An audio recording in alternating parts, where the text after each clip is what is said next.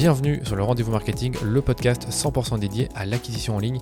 Quel que soit votre levier payant ou organique, vous trouverez sur ce podcast des astuces, des bonnes pratiques et des stratégies payantes appliquées par des experts et des marques e-commerce à succès comme Merci Andy, 900care, Spring et bien d'autres.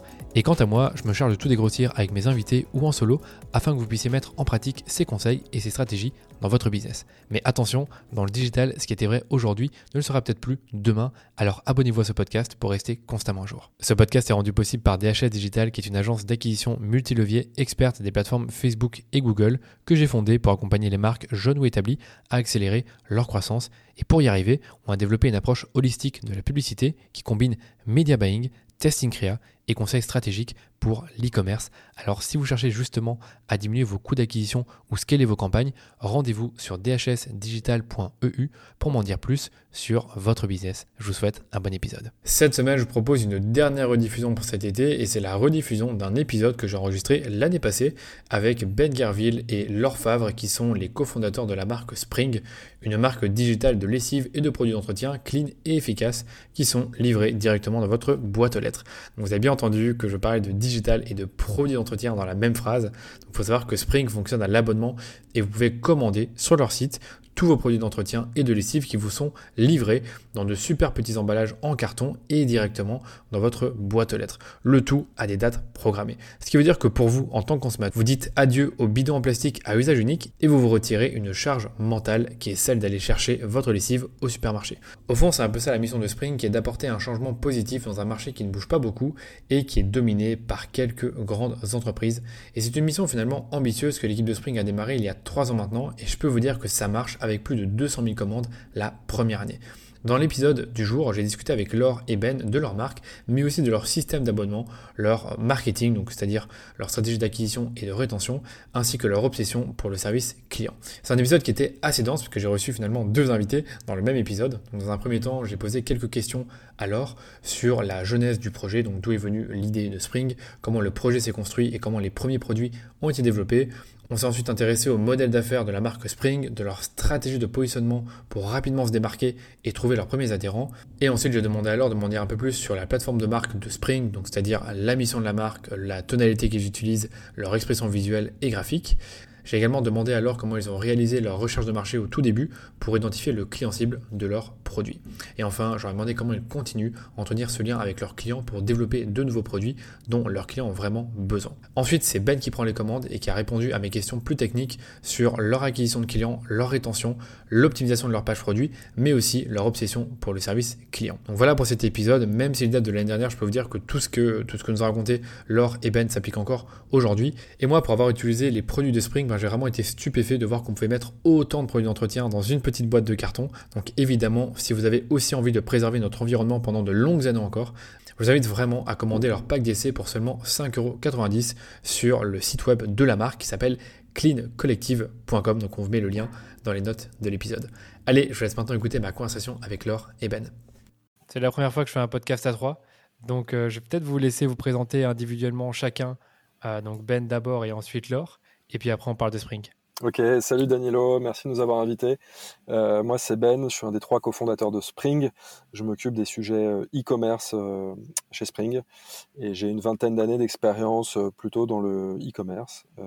D'abord chez Price Minister Rakuten et puis ensuite chez Shopmium qui est une appli de coupons sur les produits de grande conso. Top, merci beaucoup pour la présentation. À ton tour, Laure. Eh bien, salut Danilo. Donc, euh, moi, je suis Laure, j'ai 44 ans et, euh, et donc je m'occupe chez Spring de la partie euh, marketing, donc la, la, marque et les développements de, de, gamme et la communication. Et moi, j'ai un background d'une vingtaine d'années dans le marketing des produits d'entretien, puisque j'ai fait toute ma carrière d'abord chez SC Johnson, qui est un, une multinationale américaine, donc de, dont les marques sont hyper connues, c'est Canard WC ou, Red ou Bégon, par exemple. Et puis après, j'ai euh, créé euh, une autre entreprise qui s'appelait Soigna, et notamment euh, avec la marque Maison Verte, jusqu'à ce qu'on lance en septembre 2020 Spring avec, avec Philippe et Ben. Top. Et donc finalement, c'est toi qui représente pas mal la marque de, ce que j'ai pu remarquer sur les publicités, à la fois dans, les vidéos et je suppose dans les médias peut-être? Oui, bah en fait, l'histoire c'est que donc moi je viens de ces catégories de, de produits. Euh, de ces marchés donc depuis euh, voilà une vingtaine d'années. Et, et, j'ai eu l'occasion, tu vois, de parler avec plein de consommateurs et d'identifier un certain nombre d'attentes qui sont celles auxquelles on répond avec avec Spring. Donc donc c'est assez logique que je je, je, je, je me fasse le porte-parole de la marque. Et puis c'est un autre choix qu'on a, mais je, suppose qu'on aura l'occasion d'en reparler. Pour nous, c'est important, euh, pour euh, Ben, Philippe et moi, c'est très important d'être euh, transparent et d'assumer ce qu'on fait sur la marque. Donc du coup, mettre un visage sur une marque, ça permet aussi de, l'incarner et de donner plus de peut-être de, crédit ou de s'engager plus dans, ce qu'on fait. Moi, je trouve, hein, c'est vraiment ce qui transparaît dans vos publicités, c'est les avis tranchés qui sont portés par toi sur le coup. Peut-être qu'on pourrait peut-être revenir sur les débuts de la marque, parce que si je dis pas de bêtises, vous êtes né en 2020, donc il y a, on va dire deux ans, euh, euh, si on prend euh, vraiment large. qui a eu l'idée? Comment ça s'est passé? Est-ce que, l'un de vous deux peut m'en parler? C'est pas obligé d'être toi, alors sur le coup. comment ça s'est passé pour, le développement de la marque? Bah, en fait, tu sais, je crois que ça se fait un peu par un alignement des planètes à un moment. Donc moi, comme je te disais, ça fait une vingtaine d'années que je suis dans les produits d'entretien et, et même en fait, je, je m'occupe de marques écologiques depuis bien longtemps puisque tu vois, j'ai lancé ma première marque écolo en 2008. C'était sous la marque K2R, donc K2R écologique. Donc K2R sont des, détachants. Euh, et, euh, et, en fait, euh, à l'époque, si tu veux, on avait un peu les prémices des attentes d'écologie de la part des consommateurs, mais c'était pas encore, c'était pas encore évidemment aussi prégnant et aussi important que ce que ça peut l'être aujourd'hui. Mais donc, tu vois, moi j'ai commencé à m'intéresser à, ces problématiques il y a maintenant bien longtemps. J'ai relancé la marque Maison Verte en 2015. donc là, on est allé encore un peu plus loin dans, dans les problématiques euh, environnementales, mais aussi euh, bah, pendant tout ce temps-là, euh, moi, il y avait quelque chose qui me tracassait, c'était que en fait, on est, on fait super attention à, à ce qu'on met dans les formules pour l'impact sur l'environnement. Donc en gros, c'est des matières premières qui ont un moindre impact sur les effluents, donc sur les eaux usées, qui vont moins polluer les eaux usées. Hein, c'est un peu le principe en deux mots. Mmh. mais en revanche, ça gêne personne de, de, mettre tout ça dans des flacons de plastique. Et, euh, et puis, ce qu'il faut savoir, ce que souvent les, consommateurs ne savent pas, hein, c'est que un produit d'entretien, c'est fait entre 75 et 90% d'eau. Du coup, si tu veux, moi j'étais un peu euh, dans une démarche où on est, euh, on, est hyper conscient de l'environnement, on veut faire très attention à ce qu'on fait, on fait des formules qui sont vraiment meilleures, mais on continue à les mettre dans du plastique et puis à, commercialiser de l'eau.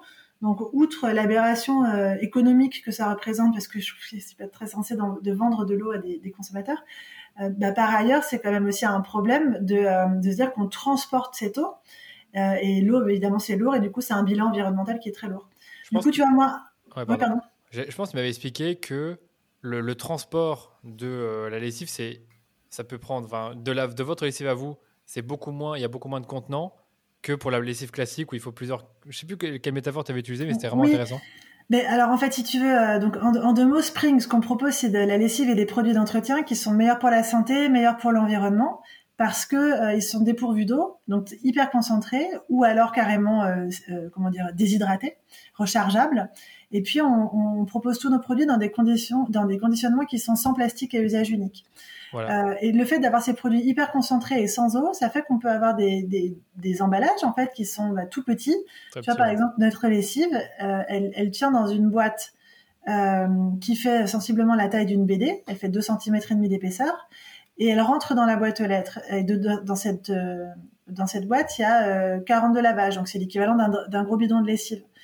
Euh, donc, évidemment, Bah ouais, et donc mécaniquement, le fait d'avoir ces produits super bien rangés dans la boîte, il n'y a pas de perte de place et une boîte bien plate qui fait qu'on peut avoir euh, des palettes et des, des camions super bien euh, optimisés, ça fait qu'en fait on divise par 4 le nombre de camions qu'on met sur les routes. Ce qui est vraiment intéressant, ouais, c'est ça, diviser par 4, ce qui est vraiment intéressant, c'est qu'à la fois vous avez fait une innovation dans le produit, donc le fait qu'il y ait moins d'eau, et aussi dans le packaging qui fait que ça prend beaucoup moins de place, et donc au niveau du transport logistique, tu, inévitablement tu pollues moins si j'ai pas de bêtises. Oui, mais c'est ça. C'est en fait toute l'idée qu'on a derrière, c'est qu'encore une fois, on veut on veut s'assurer que nos produits euh, aient un moindre impact sur la santé, mais qu'en plus euh, on a une vraie attention qui est portée au bilan carbone. Et donc le fait d'avoir ces formules ultra concentrées, donc pour être très clair, notre capsule, donc nous on propose une, lessive sous forme de capsule. Tu sais, c'est ces petites doses là qu'on jette dans le tambour de la machine.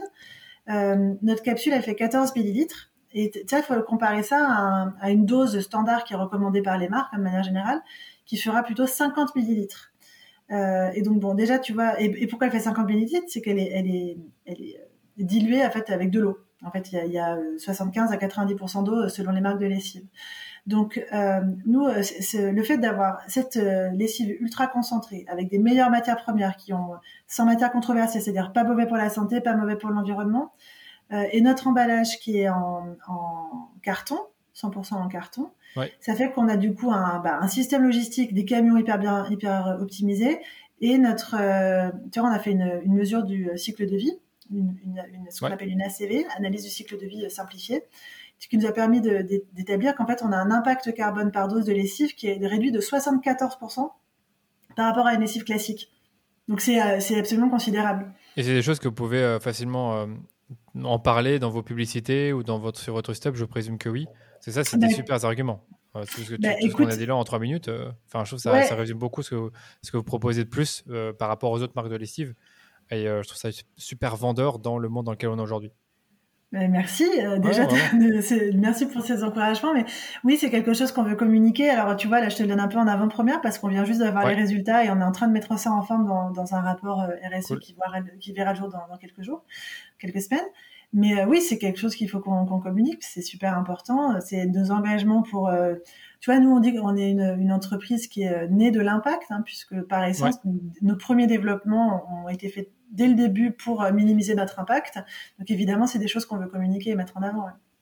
Tout à fait. Ok. Et au niveau de la, gamme de produits, comment est-ce que vous avez démarré? Est-ce que vous avez commencé avec un monoproduit ou est-ce que vous aviez tout de suite une gamme complète dans, euh, dans les produits d'entretien, dans la lessive? Et euh, voilà, je te laisse me répondre. Ouais, alors en fait, donc on, a commencé, on a lancé la marque en septembre 2020. Donc tant te dire que effectivement, comme beaucoup de marques, on a notre lancement a été un peu retardé à cause de du, euh, du Covid. Euh, et on a lancé la marque avec deux références, euh, enfin trois références, deux lessives parfumées et des tablettes lave-vaisselle. D'accord, c'est top ça. Et donc ils sont. Alors pourquoi on a commencé par ces produits? C'est parce que en fait le, troisième pilier de notre marque, donc c'est l'absence de matières controversées, tous ces produits qui sont meilleurs pour la santé et donc pour l'environnement, comme tu l'as compris avec le bilan carbone. Et puis le troisième pilier, c'est qu'en fait on construit sur euh, sur le fait que euh, c'était quand même une catégorie de produits qu'il s'agissait un petit peu de, de, secouer, notamment parce que c'est un marché qui n'a pas du tout été digitalisé, parce que la forme produit se prêtait pas à, à, au e-commerce en fait. Hein, sans surprise, un gros bidon de lessive, c'est lourd. Et c'est très gros, c'est lourd, donc bien souvent les frais de port sont supérieurs finalement au prix d'achat du produit. Du coup, il s'agissait de revoir la forme produit aussi pour euh, pouvoir vendre plus facilement ses produits en e-commerce. Et surtout, parce que ces deux catégories de produits, donc les cives et les tablettes la vaisselle, finalement, ce sont des produits euh, qu'on a voulu proposer sous forme de livraison programmée parce que euh, globalement, euh, on fait à peu près le même nombre de machines par semaine, selon la taille de son foyer, mais enfin c'est assez, c'est assez régulier. Ouais. Euh, et franchement, euh, bon, moi j'adore ce que je fais, j'adore, euh, j'adore notre marque, mais franchement, aller acheter ma lessive, c'est pas le truc qui me fait le plus kiffer dans la semaine. Et donc, on se dit que c'est, ça. mais en revanche, si, tu es en rupture de, de lessive, c'est vraiment un problème. Donc tu peux ressortir pour aller acheter ta lessive quand tu en as plus.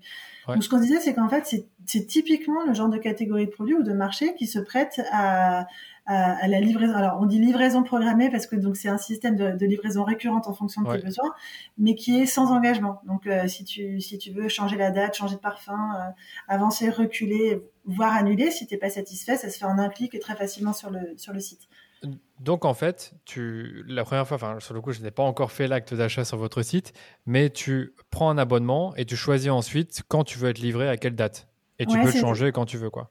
Exactement. Donc euh, en fait, euh, toute l'idée, c'est que tu vas, tu vas nous dire en fonction de ton foyer, euh, bah, si tu as besoin d'être livré plutôt tous les mois, tous les deux mois, tous les trois mois.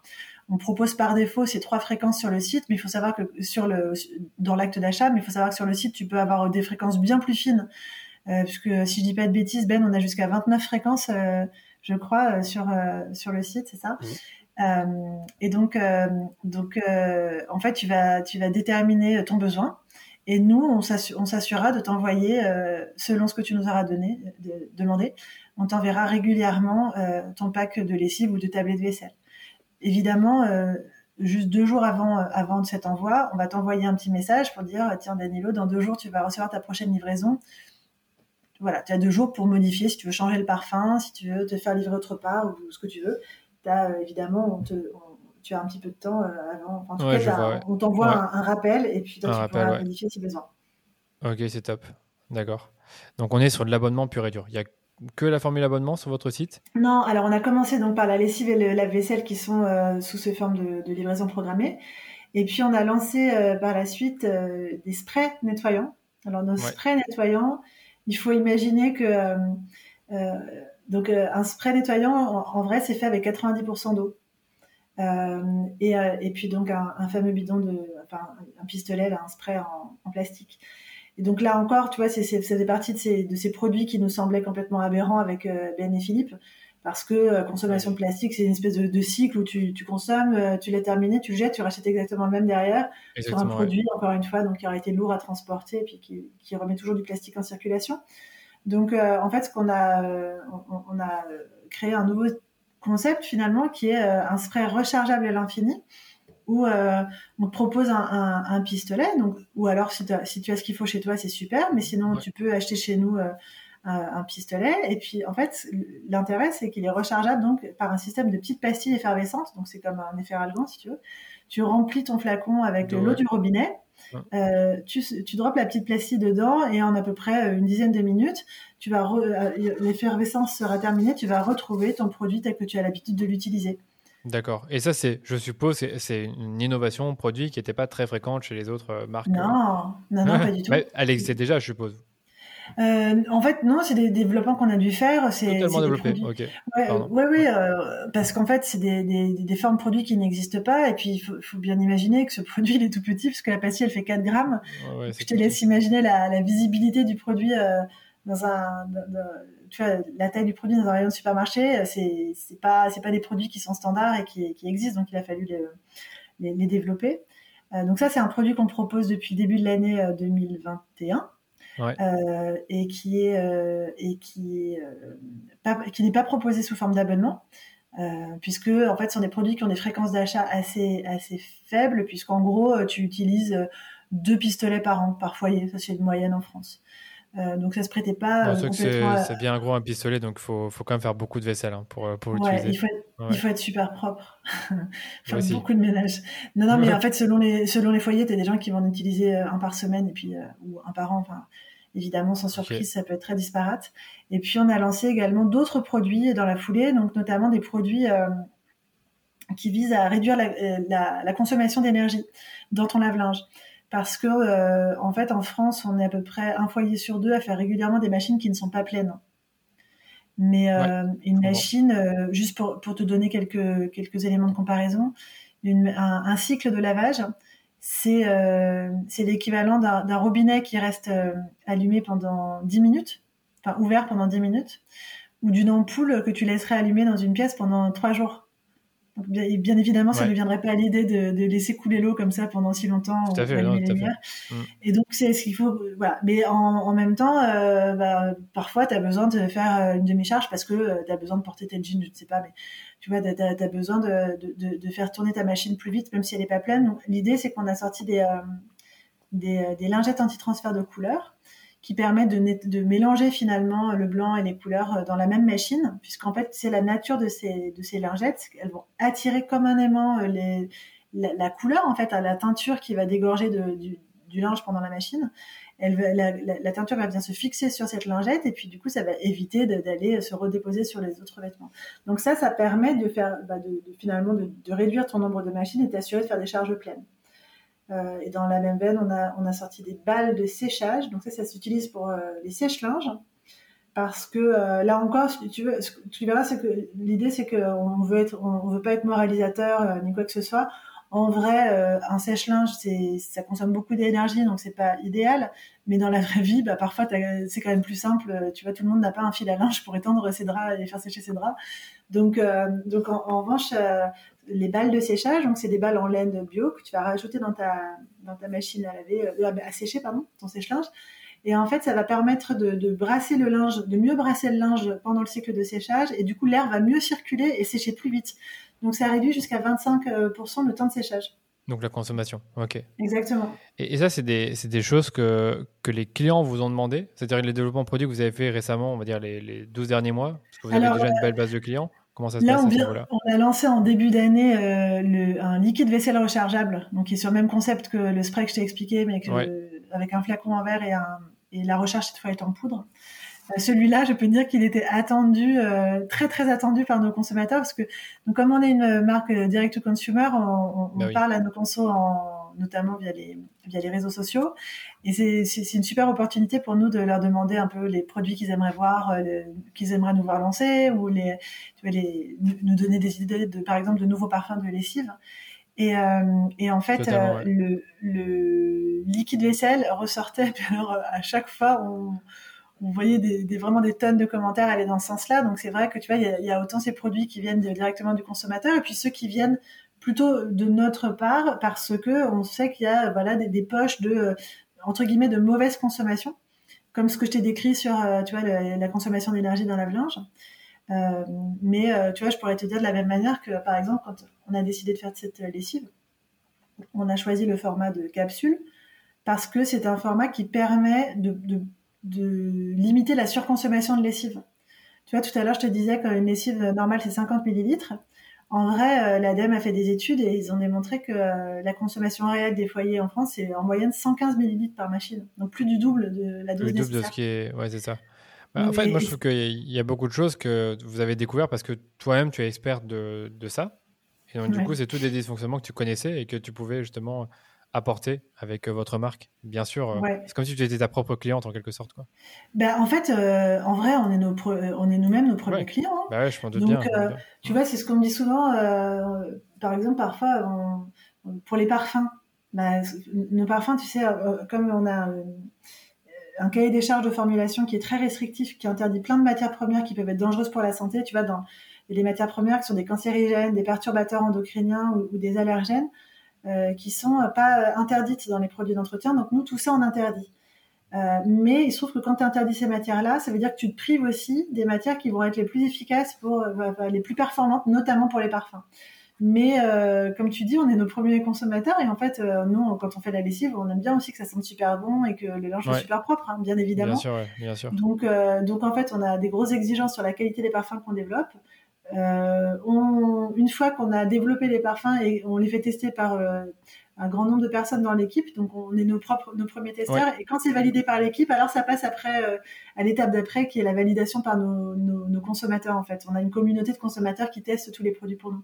Ok, ça c'est bien ça. Donc avant de les lancer, vous avez quand même un certain nombre de bêta-testeurs qui sont prêts à les tester, peut-être gratuitement, enfin je suppose que oui.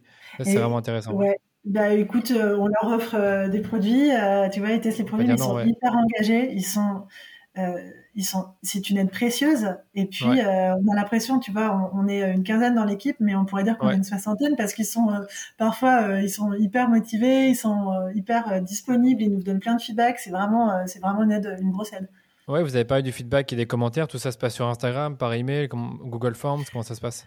Euh, alors, euh, alors pour tout ce qui est euh, test de produits, en fait, on a deux choses. alors, il y a, y a, trois choses, je dirais. Il y a tout ce qui est entre guillemets public. Par exemple, tu vois, moi, je fais régulièrement parler de transparence tout à l'heure. Je fais régulièrement des groupes conso avec avec des gens qui nous suivent sur les réseaux, sociaux, mais qui sont pas forcément nos clients. Donc, on fait ça en visio. Et bah, pour faire ça, on fait une sorte d'appel à témoins en, en, story et, et, et, voilà. Donc ça, c'est story Instagram. Ouais visible de tous.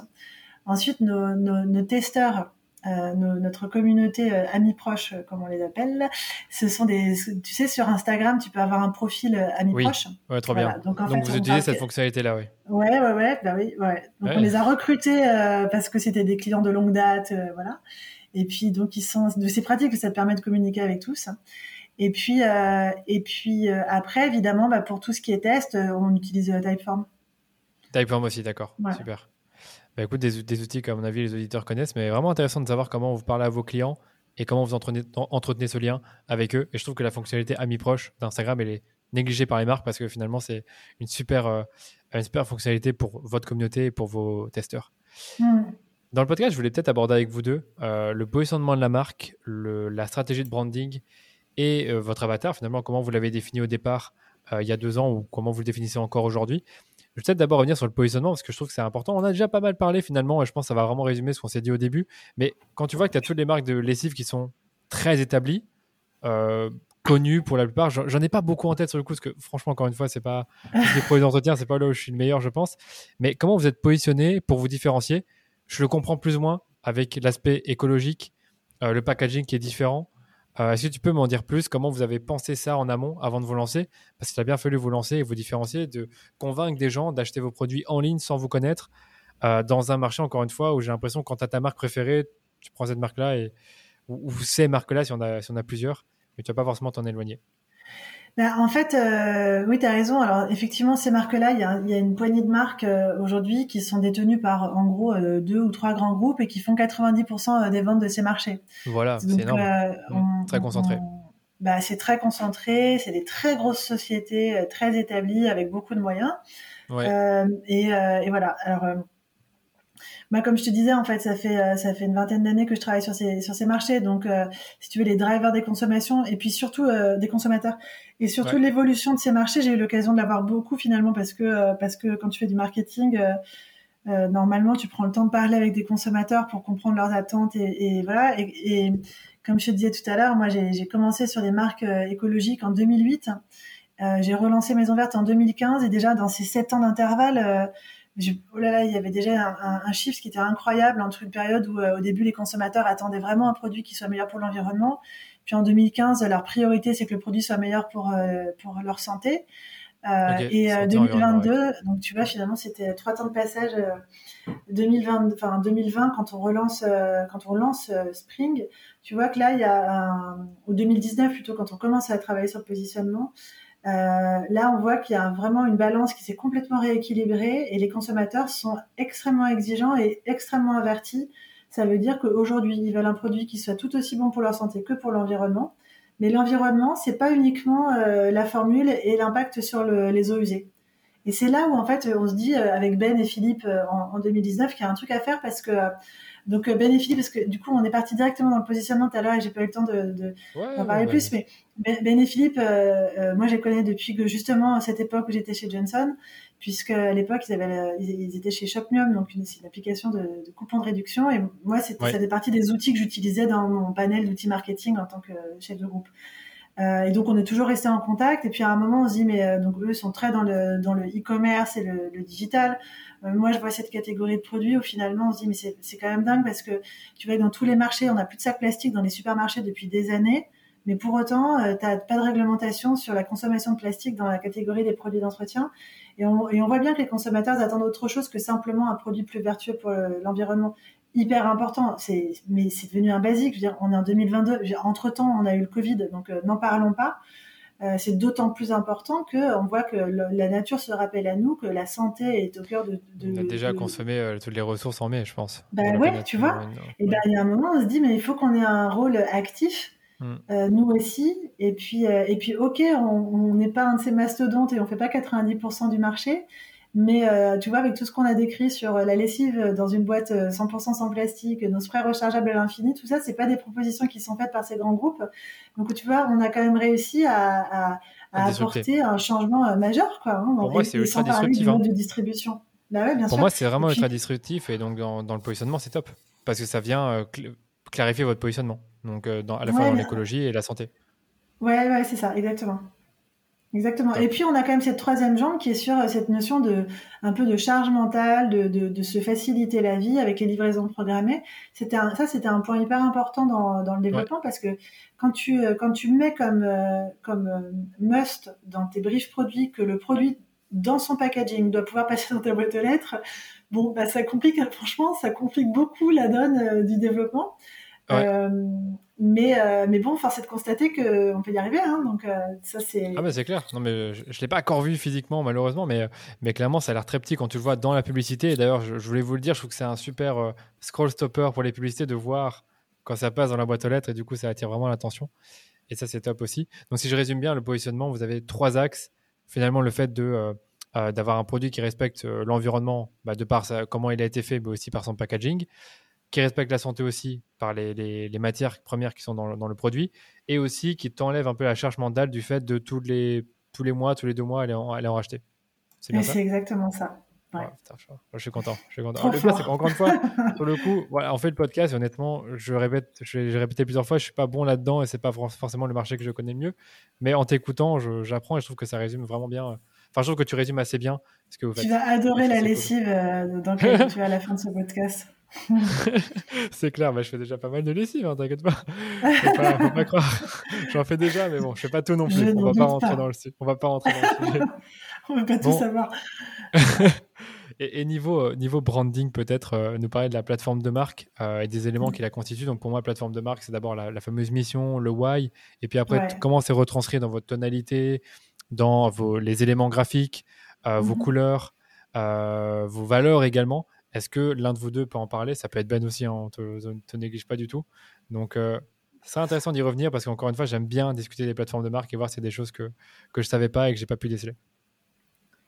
Euh, ouais, oh, Laure, tu peux continuer sur. Euh, T'inquiète pas, tu parleras beaucoup après. Tu parleras beaucoup après, mais je, je peux pas le faire aussi, mais c'est Laure qui, qui, en parlera le mieux là. C'est gentil. Alors, notre mission, bah, écoute, notre mission, c'est simple. Enfin, ce qu'on veut, c'est apporter un changement positif à la consommation de produits d'entretien. Et par changement positif, ce qu'on entend, c'est d'avoir des produits qui soient, comme tu l'as bien résumé à l'instant, c'est meilleur pour la santé, meilleur pour l'environnement parce qu'ils sont sans plastique, usage unique, parce qu'ils ont un bilan carbone maîtrisé, et, euh, et, et, en plus qui te simplifie la vie. Ça, c'est euh, ce changement positif aussi, c'est de se dire qu'en fait, on a tous besoin de lessive, tu l'as compris. En revanche, aller acheter sa lessive, c'est pas le meilleur moment de la semaine. Moi, je préfère aller au marché et choisir des fruits et des légumes. Mhm. Voilà. Donc, euh, donc cette idée, c'est d'être un acteur euh, vraiment, un acteur majeur. Je sais pas si c'est majeur, mais vraiment de, jouer un rôle actif plutôt dans cette, dans ce changement positif. Et, et, en fait, ce qui nous tenait à cœur aussi avec Philippe et Ben, c'était d'avoir une marque qui s'habille un peu différemment des marques euh, classiques. Parce que, bon, moi, tu as compris, j'ai contribué à ça pendant des années, mais il faut reconnaître que euh, quand même le marketing d'un produit d'entretien, c'est euh, assez facile, assez vite boring. Quoi. Ouais. quand même, c'est. Bah, je me rappelle pas de leur publicité sur le coup, donc ah, bah, c'est ennuyant.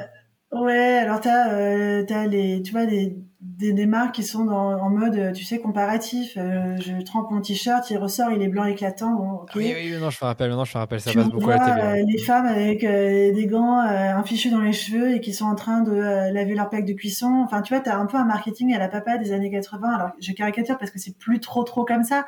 Mais tu vois, il y avait encore des communications qui sont à la fois ben, pas très modernes, je dirais, et puis, euh, il y a quelque chose aussi sur les, sur les packaging, sur les, les revendications marketing que tu peux voir sur les packs, c'est que c'est souvent une avalanche de claims qui sont tous euh, dans des, des, superlatifs incroyables, avec des 3 euh, en 1, des 5 en 1, des tout, des tout en 1, euh, des produits miracles, magiques, enfin, et tous ces mots-là. Moi, je me dis, mais nous, ce qu'on veut faire, c'est une lessive qui lave super bien, qui sent super bon, qui coûte pas plus cher qu'un produit de supermarché, sauf que nous, en plus, il est livré dans ta, dans ta boîte aux lettres, mais qui soit meilleur pour la santé, pour l'environnement. Ouais. Euh, et on se dit qu'en fait, on peut, c'est super bien, mais on n'a pas envie d'être dans un, tu vois, dans un, dans une avalanche de, de claims, parce que si on fait ça, ben, en fait, euh, c'est la base et c'est finalement euh, c'est vraiment ce que doivent faire les produits et je pense que ça suffit.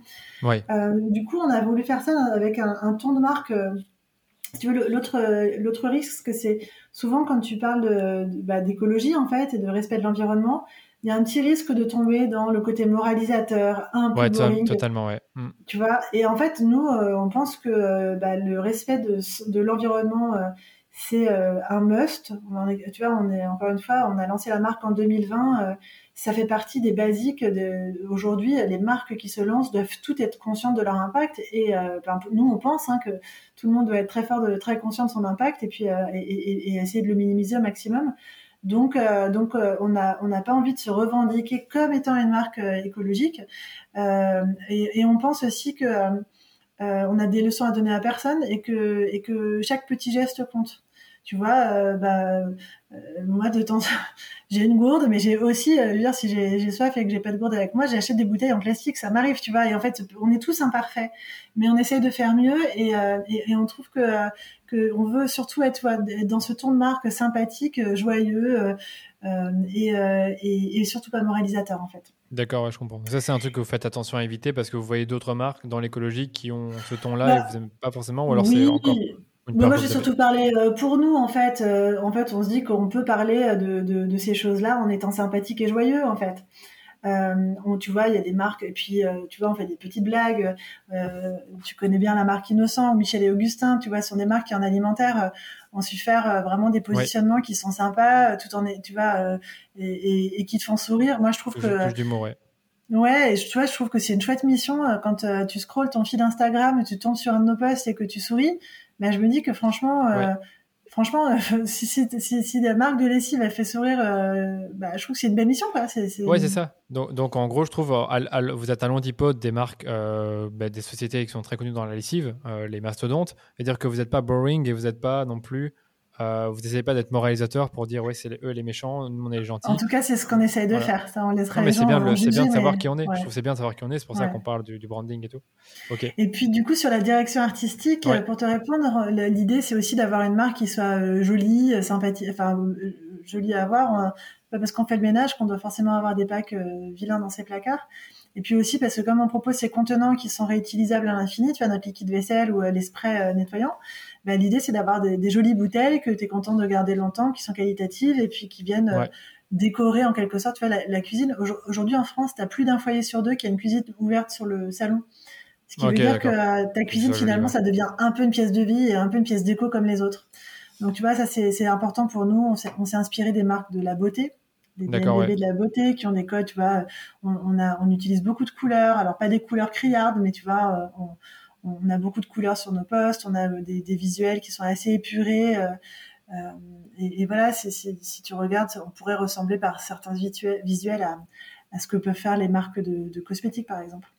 Ouais, c'est clair, bah, on le dit toujours dans la- les DNVB, le, le but c'est de magnifier le produit en quelque sorte, de le rendre vraiment joli. Et euh, bah, ça, commence par la marque et puis après ça se reflète dans, dans le packaging. C'est ça que tu voulais dire? Exactement. Ok, top. Bon, bah écoute, euh, on a déjà bien résumé on a déjà bien résumé pardon, votre plateforme de marque. Est-ce qu'il y a autre chose que tu veux rajouter là-dessus sur la marque et ce que, les éléments qui la constituent?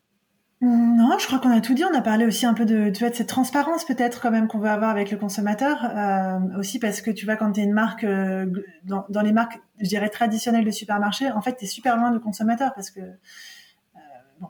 Là, quand, quand, on fait une, une marque direct to consumer comme la nôtre, on est hyper exposé. Ouais, ce que je trouve en fait super vertueux parce que euh, de toute façon on a euh, tous dans l'équipe la volonté de faire, la volonté de faire les choses bien d'apporter ce changement positif et de d'améliorer euh, l'offre euh, disponible Ouais. mais quand tu es exposé à ce point-là euh, c'est- un peu un devoir aussi de- d'exemplarité parce que Ouais. on est à un clic de nos consommateurs quand ils sont pas contents ils n'hésitent pas à te le dire Ouais. Euh, c'est visible hein, parce que évidemment un commentaire sur Instagram ou Facebook c'est visible de tous et donc, euh, donc voilà, je trouve que c'est une super grande richesse parce que bah, ça force les marques à, être euh, vraiment très attentifs à ce qu'ils font. Et puis nous, on a, comme je te disais tout à l'heure, ça nous donne euh, cette proximité avec le consommateur. Tu vois, par exemple, quand on a lancé, un- on a lancé en un nouveau parfum de lessive, mais en fait, on avait tout simplement fait un, post sur Instagram en demandant à nos consos de nous dire quel parfum ils attendaient. Euh, c'est génial en fait. C'est Instagram, c'est un, un panel conso à ciel ouvert. je trouve C'est ouais, fabuleux, quoi. Ouais, et ça marche Ouais. toujours autant, euh, donc c'est clair, c'est top. Non, mais C'est vrai que c'est hyper riche, ouais. pour rebondir sur la transparence, c'est vrai que pour les entreprises à impact, comme beaucoup de DNVB aujourd'hui, en tout cas qui, qui le, qui le prétendent pas seulement, mais qui le vivent réellement, c'est vrai que la transparence, ça, ça reste une valeur clé. Je pense que tu as parlé euh, comme autre valeur de, de l'écologie. Est-ce qu'il y en a d'autres là qui te viennent en tête qui peuvent résumer votre marque? Parce que je pense que les valeurs, c'est important de bien les définir et de les, val- les valeurs qui sont euh, euh, qui peuvent être comment dire qu'on voit de l'extérieur en fait, pas seulement de l'intérieur. Je sais pas si tu vois ce que je veux dire. Ouais, bah euh, peut-être cette forme de, tu as parlé de transparence, mais peut-être aussi, j'espère, une certaine forme de simplicité en fait. Tu vois, Oui, de, pardon, simplicité, de c'est vrai. franc parler, de, tu vois, de, de- voilà, on s'expose, mais parce que on assume tout ce qu'on fait. Oui, mais comme tu le disais, c'est vrai que parfois tu comprends pas tout le jargon euh, qui est exprimé par les, les autres marques dans la lessive ou dans les produits Mhm. d'entretien, alors que là vous essayez d'être plus simple dans tout, packaging et aussi Ouais, et votre puis expression. c'est vrai qu'on on a beaucoup de choses à dire aussi, donc c'est vrai que euh, bout d'un moment faire passer tout ça en une phrase, c'est pas toujours Ouais. évident. Donc euh, Ouais, je comprends. ouais. Totalement. Attends, alors je reviens sur euh, un autre point par rapport à, la- pas forcément à la marque, mais plutôt le storytelling. Donc, euh, comme je te le disais au début, Euh, c'est toi qui représente la marque, c'est toi qui es le porte-parole. Vous avez parfois des avis tranchés dans les publicités. Euh, je, me rappelle encore la fameuse publicité avec le logo brut, donc qui a été filmé avec ce média, comme quoi tu expliquais que ben, c'est fort que quand tu vas dans un, un, rayon où tu as des produits lessifs, que tu vois que du plastique. Donc c'est un avis très tranché qui pourrait mmh. vous attirer, ça des commentaires négatifs, en tout cas qui reste polarisant. Est-ce que selon toi, ça a été un élément, un élément clé de succès de votre réussite si rapide, d'avoir justement été polarisant, tranché? Parce que tu sais, le fait d'être polarisant, ça fait peur à, beaucoup de marques et beaucoup de monde. Et, euh, mais c'est à double tranchant, tu vois, ça peut te faire échouer comme ça, comme ça peut te faire réussir. Donc je vais peut-être revenir là-dessus. Ouais, c'est marrant parce que tu vois, euh, toi tu, tu t'appelles ça polarisant. Euh, moi, en fait, pour moi, c'est factuel, quoi. Hein mais, je comprends pourquoi tu dis ça comme ça, mais en vrai, c'est factuel. Je veux dire, il faut ouvrir ses yeux. Je pense que personne ne pourra contredire le fait qu'un supermarché, c'est un océan de plastique. Donc, bah, peut-être qu'il y a certains, certaines marques euh, ou certaines personnes à qui ça ne plaît pas parce qu'on dit tout haut ce qui est visible, mm. mais c'est un fait. Euh, et, et, voilà, donc moi, je pense que euh, personne n'a envie d'être pris pour un crétin. et, et puis, quand tu regardes, enfin on a mis beaucoup d'efforts dans tout ce qu'on a fait, certes, mais euh, euh, si on a réussi à le faire, si on a réussi à, développer la marque telle qu'on l'a développée, euh, tu peux supposer que beaucoup, enfin que d'autres avec plus de moyens auraient pu le faire aussi. Donc peut-être c'est ça qui peut titiller certains, c'est qu'en fait on met le doigt sur. En fait, c'est toujours pareil. Hein. Il n'y a que ce qui fait mal qui. Ouais. C'est pas l'expression, tu vois. Mais après, la vérité qui blesse. Ah ouais. Après, honnêtement, je, je, ne sais pas du tout si c'est si quelque chose qui vous a apporté la, des commentaires négatifs ou en tout cas des. Euh, non, pas dire vraiment. Pas vraiment. Je crois pas. Euh, ok. Non. Non, ce sujet-là, tout le monde est tout le monde est d'accord globalement sur. Euh, il y a trop de plastique. tu peux. Après, je pense que sur chaque campagne de publicité que tu fais sur Facebook, Instagram, etc., tu auras toujours euh, des commentaires négatifs pour une raison ou pour une autre. C'est pour ça que je pose la question. Euh, mm. à la limite, tu, sais, tu, tu, fais un produit qui est déjà euh, qui permet d'économiser beaucoup de plastique, du carbone, des produits toxiques, mais on va te dire quand même que ah oui, mais. Voilà, c'est ça que je veux dire. Donc du coup, après, les gens vont dire ouais, mais vous faites ça, mais derrière, il y a peut-être d'autres choses, quoi. Mm. Ouais, bah, d'ailleurs, c'est nous, on, on, aime bien ces commentaires-là, puisque ça, ça entraîne de la discussion sur nos contenus. Et puis on, répond et on est content de répondre, d'expliquer qu'on n'est qu'on n'est pas parfait et qu'on est dans une démarche d'amélioration continue en fait. Ouais, je comprends. Ça marche. Et euh, j'avais deux dernières questions. Une pour l'avatar. Donc, euh, comme on le sait au début, euh, quand, on, quand on se lance dans un marché, c'est important de savoir bah, finalement à qui on va s'adresser et comment est-ce qu'on va communiquer envers ces personnes-là. Comment est-ce que vous avez fait cette recherche de marché au tout départ? Donc, vous êtes lancé en septembre 2020. Je suppose que avant, il y a eu de la recherche de marché. Comment s'est passé à ce niveau-là pour identifier votre client cible? Bah alors à la fois, encore une fois, moi j'avais une quinzaine d'années ou presque 20 ans de panel conso derrière moi, ça ça aide. Et puis surtout, bah, surtout on a on a fait un on a fait un, panel test. Hein. On a on a fait ce qu'on appelle un, donc un test de concept, une étude quantique qu'on a fait à l'été 2019 avec plus de 600 personnes, mm. où on a présenté le concept le, concept de Spring en fait. Et, euh, et, l'idée c'était de valider, euh, de valider la, pertinence du positionnement, de l'offre et du prix. D'accord. Et en fait, on a été surpris de voir à ce moment-là que, euh, bah, tu sais, quand on fait un, concept comme ça, un concept test, tu, tu, tu, choisis évidemment un panel qui soit représentatif de la population française. Ouais. Et on s'est rendu compte, euh, bon, outre le, la très forte acceptation euh, du concept, on a, enfin franchement, on était super contents parce qu'on avait des très bons résultats. Mais surtout, on s'est rendu compte qu'on avait des, des, des, des, consommateurs qui se déclaraient intéressés, qui étaient sur des profils très variés en fait. Voilà, c'est pour ça que j'ai cette question. Je m'en doutais. Je m'en doutais, ouais. Ça n'allait pas être seulement des mamans au foyer ou tu vois que ça peut être des, jeunes, euh, des personnes plus âgées. Exactement. Alors évidemment, euh, alors donc ça c'était euh, en amont, ce qui nous a permis de définir les, concepts, et puis après depuis le lancement, évidemment, on a permis d'affiner tout ça. et tu vois, dès le, dernier, pardon, dès le deuxième mois de vente, on livrait tous les départements français. On sait mhm. bien dire qu'on n'est pas juste une marque de bobo parisien.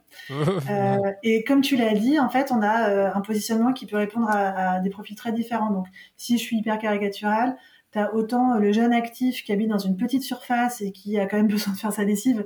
Et même s'il va à la laverie, bah, il achète de la lessive. Et donc, euh, notre boîte qui fait à peu près la taille d'une BD, bah, tu peux la glisser n'importe où, c'est quand même super euh, pratique. on a, de toute façon, il y a un socle commun à tous les consommateurs aujourd'hui, c'est cette volonté de consommer mieux. Hein. Donc tu vas retrouver dans tous les profils que je vais te décrire euh, ces attentes de, enfin, des produits meilleurs pour la santé, pour l'environnement. Mais donc euh, de manière caricaturale, tu as le jeune actif euh, qui, a, qui est en recherche de place. De l'autre côté du spectre, tu vas avoir le, senior. Un, bidon de lessive, c'est 3 kilos à peu près, puis c'est super encombrant. Au bout d'un moment, remonter avec tes courses avec ce gros bidon de lessive qui pèse lourd, c'est pas toujours pratique. Quoi. Donc, tu vois, tu as un côté charge physique finalement qui est assez, qui répond à beaucoup. Et puis, euh, le cœur de notre profil, quand même, c'est euh, une jeune maman euh, active. Voilà. D'accord. Donc, c'est genre 35-45 ans, un peu plus urbaine quand même. Et, et effectivement, bah, qui décharge, débranche la charge mentale liée à sa lessive. une fois qu'elle s'est abonnée, elle sait que voilà, elle recevra selon ses besoins régulièrement la lessive dont, dont elle a besoin. Moi, je comprends. Donc, on a finalement trois profils qui ont pu se, se démarquer dans votre recherche et dans même après euh, finalement le lancement de la marque, à force de discuter avec, euh, avec vos clients, je suppose, par, par Instagram ou, d'autres canaux. Ouais, exactement. Ok. et j'avais une autre question sur la, la, partie développement produit, mais je pense que vous avez déjà répondu sur votre démarche de, de création de vos produits. C'est que finalement, je ne peux pas dire c'est la co-création, mais en tout cas, il y a toujours soit une sorte des, sondages que vous allez faire envers vos meilleurs clients. Je ne sais plus comment tu les appelles, c'est les, vos amis ou amis proches amis proches. Et ou alors, euh, qu'est-ce que je vais dire d'autre? Il y avait ça, et aussi le fait que vous y réfléchissez aussi de votre côté et qu'ensuite vous faites valider le concept. Hmm. Mais en fait, euh, tout simplement, y a, quand tu regardes les produits d'entretien de la maison et de la lessive, euh, aujourd'hui il y a du plastique partout. Donc ce qu'on va essayer de faire, c'est retirer le plastique partout. Voilà, c'est retirer le plastique, ok, d'accord. Voilà, c'est bien tranché, c'est un peu simple, mais c'est vrai, en fait, tu vois, on a déjà fait donc la lessive, on a lancé un détachant en début d'année qui est dans une boîte en carton avec un bec Euh, en, sous format de poudre. Euh, on a euh, là, on vient de lancer. Alors aujourd'hui même, on a lancé une nouvelle lessive qui est spécifique pour le linge délicat.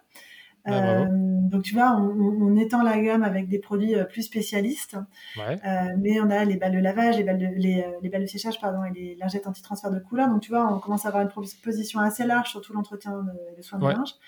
On a les, les, les, pastilles et des tablettes pour le lave-vaisselle et en début d'année, on a lancé un liquide vaisselle. Et puis, on a ces sprays nettoyants. Euh, donc, tu vois, on commence à avoir une gamme assez large, mais bon, il reste encore deux, trois segments qui, qui nous titillent, qui nous font de l'œil.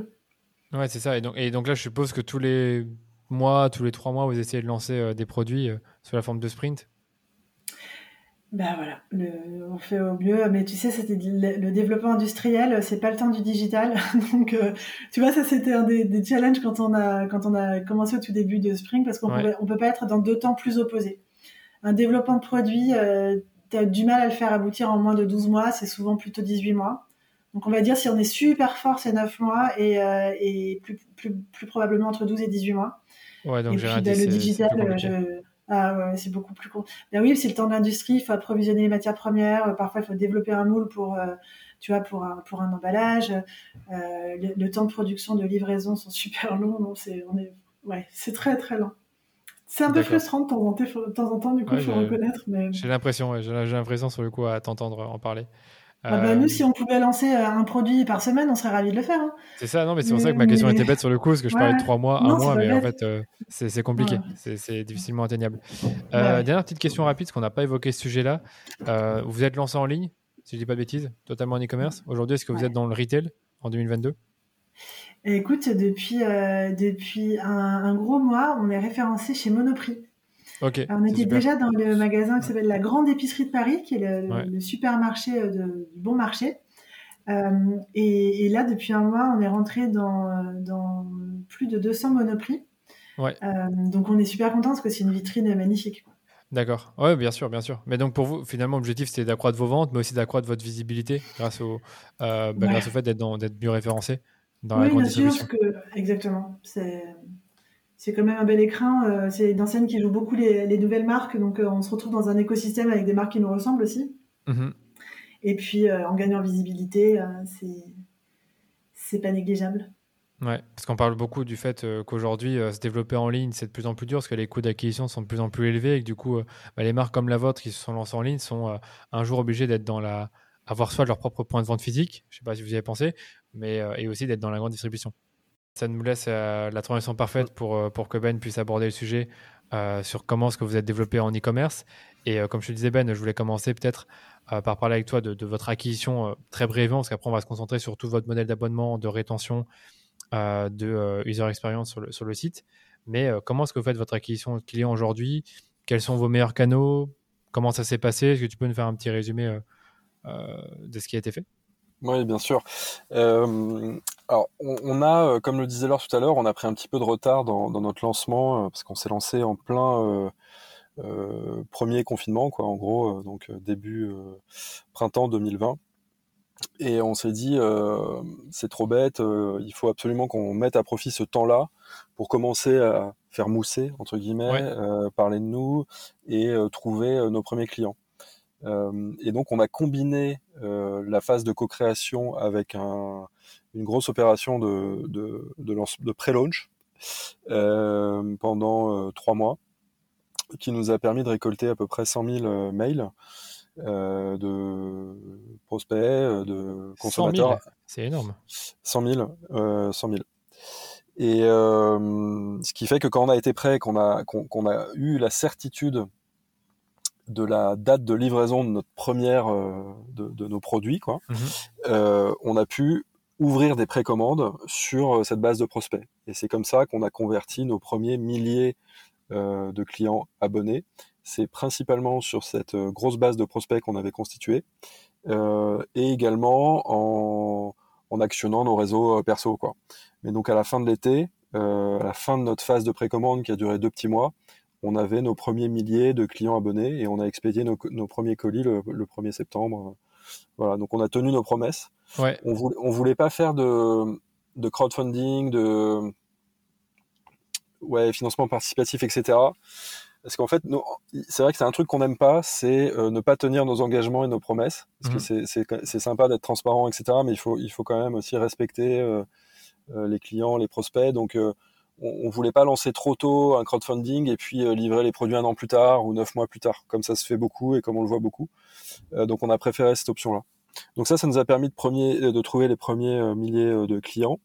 Euh, ensuite, on a eu une phase pendant laquelle on a euh, fait beaucoup de tests, euh, principalement sur Facebook, Instagram, sur la plateforme publicitaire de Facebook, qui a duré quatre mois et où on n'a pas trop augmenté les budgets. Donc ça, ça nous a permis de tester les messages et en parallèle, donc les messages publicitaires, les formats mhm. publicitaires qui fonctionnent bien, et en parallèle d'éprouver notre chaîne logistique pour voir que bah, si on était capable de livrer correctement, sans casse, dans les temps, bien dans les boîtes aux lettres. Et puis si, euh, même si ça, on avait moins d'inquiétude parce qu'on avait fait déjà beaucoup tester, si les produits plaisaient aux gens, qui mettaient des bonnes notes, etc. Euh, et donc ça, ça nous amène début 2021, euh, où on était, on avait validé tout ça, logistique, service, euh, modèle d'acquisition. Euh, et donc là, on a pu mettre les gaz et commencer vraiment à scaler et à recruter plusieurs milliers de nouveaux abonnés par mois c'est énorme. Parce que là, on parle d'abonnés. On parle d'abonnés, donc c'est totalement différent. C'est des personnes qui vont réacheter ensuite. On parle d'abonnés, ouais. Je pense m'expliquer en off que c'est pas tout de suite que vous rentabilisez votre acquisition, c'est-à-dire c'est après plusieurs mois de, d'abonnement? Oui, oui. c'est pour ça aussi qu'on a pris un petit peu de temps au début, puisque euh, sur un modèle d'abonnement, tu mets plusieurs mois pour avoir un payback. Ouais. et il y a deux composantes. Il y a le, coût d'acquisition, d'une part, et d'autre part, la, le taux de rétention. Euh, donc euh, la part des clients qui, se, qui restent abonnés au bout d'un mois, au bout de trois mois, au bout de six mois, etc. Donc ça, c'est euh, le coup d'axe, c'est assez immédiat. Bon, ça, on le voit tout de suite. Par contre, la rétention à un an, bah, il faut attendre un an pour pour, l'avoir, quoi. Donc, donc, en fait, pour vraiment être capable de bien mesurer le payback de chacune des cohortes selon les différents canaux d'acquisition, il faut être un peu patient et il faut pas trop cramer trop vite aussi, quoi. Mais c'est vraiment un travail hyper minutieux. C'est sur le coup, vous devez faire attention, euh, je pose aux UTM que vous mettiez dans les publicités. Tout ça, c'était, ça avait une énorme importance pour pouvoir après euh, enfin, savoir les personnes qui sont arrivées dans votre pipe, dans votre tunnel euh, de conversion, d'où elles viennent, de quelle publicité, de quelle audience, je dirais même. Oui, oui. Mais ça, en fait, on est, c'est un peu le, un des avantages d'avoir un tout petit peu d'expérience sur ces sujets-là, euh, voilà, mais c'est que tu, tu te lances pas euh, comme ça, comme euh, comme un fou, Et, donc tu sais qu'il y, a un il y, a des il, y a, des préalables. Euh, tu sais déjà les problèmes que tu auras un ou deux ans plus tard, notamment sur la data. Et donc c'est euh, dès le départ, on a investi sur, euh, sur cette partie data, que ce soit pour la partie tracking, attribution, mais aussi sur la partie compréhension de ce qui se passe sur le site et aussi visualisation de notre donnée. donc avoir un un, data warehouse euh, propre euh, avec une donnée bien structurée et les bons outils pour pouvoir euh, visualiser tout ça quoi, et prendre des décisions. Ça, c'était vraiment ta partie ou est-ce que c'est quelque chose que vous avez externalisé? Ouais, ouais, c'est ma partie.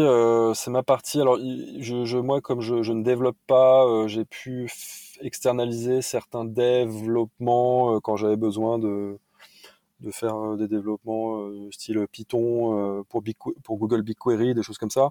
Ça, ça, Je sais vraiment pas faire, mais ce que je sais faire, c'est de savoir ce de ce dont on a besoin, imaginer un peu la structure de données, et puis après, effectivement, pour la partie ultra technique, c'est plutôt un peu externalisé. Ouais, comme tu dis, ça demandait l'expérience. Il y a un autre truc que je voulais revenir là-dessus. je, ne pense pas que vous avez utilisé leur solution, mais c'est allez, c'est la, la, solution Silver qui permet d'avancer euh, les, les, coûts publicitaires. Je sais pas si tu as déjà entendu parler de ça, qui est vraiment bien pour justement les business comme le tien, qui n'a pas le payback euh, tout de suite. Alors, c'est vrai que c'est un... ouais, ouais, on connaît, on connaît Silver et puis euh, les autres. Enfin, il y a, d'autres qui font ça. nous, on, on est, on, on, a la chance d'être bien financé. donc, on a démarré avec des fonds propres. On a fait une levée de fonds ensuite assez rapidement avant notre lancement, en fait. ce qui nous a permis de euh, bah, d'être, de pouvoir investir sur la tech euh, et sur la pub, et, puis d'acheter le stock aussi, hein, de faire tous les développements produits. Donc, en fait, quand quand euh, quand tu lèves des fonds, généralement, tu contractes aussi un peu de dette bancaire parce que c'est le meilleur moment pour emprunter, c'est quand tu as déjà beaucoup d'argent sur un compte. Et, et, donc, nous, on est plutôt bien financé sur ces deux modes-là, enfin, levée de fonds, equity, et puis dette bancaire classique. Donc c'est pas des solutions qu'on utilise pour le moment, mais peut-être peut-être euh, un jour quoi. Ouais, ouais c'est que que c'est plus flexible que la dette bancaire, mais je, ne vais pas rentrer trop dans le détail là-dedans. J'en parlais parce que c'est plus flexible, mais c'est c'est cher. C'est beaucoup plus cher. Je m'en doute. C'est beaucoup plus cher. 8%, je sais pas c'était combien. Ok. Top. Euh, tu as autre chose à dire sur l'acquisition Là, tu as parlé de Facebook, Instagram, Google, Pinterest, euh, c'est des choses que vous utilisez? Parce que là, sur le coup, Pinterest, par exemple, on est sur le cœur de cible. ouais, alors, dans les 30, 30, 30, 30 quarantaine. Euh, écoute, Pinterest pas trop. On a, on a euh, nous on a plutôt choisi au début de, de faire moins de canaux, mais de vraiment les, euh, les creuser à fond et vraiment devenir bon. donc pas trop se disperser. après il y a eu un peu un changement de paradigme l'année dernière avec des coups d'acte qu'on commençait quand même à augmenter sur Facebook. Pas, pas que pour nous, hein, je pense c'est enfin c'est pour tout le monde après les après le déconfinement après les changements de de, euh, sur la partie data et, iOS 14.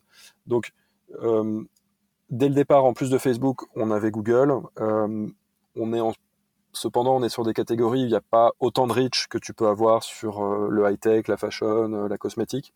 Donc on prend ce qu'il y a à prendre, mais c'est pas, c'est en croissance, mais c'est voilà, c'est limité. Ouais, en reach sur Google en fait. La, le, Pas autant de recherche quoi pas autant de recherche sur lessive que sur basket ou que sur iPhone quoi. Donc euh, voilà. Donc mais par contre c'est en, en, grande en forte progression. Et donc les canaux là qu'on développe sont plutôt euh, l'influence marketing, euh, Snap et TikTok, ainsi que l'affiliation. D'accord. Pourquoi Snap et TikTok, Snap et TikTok en particulier pour ceux qui nous écoutent?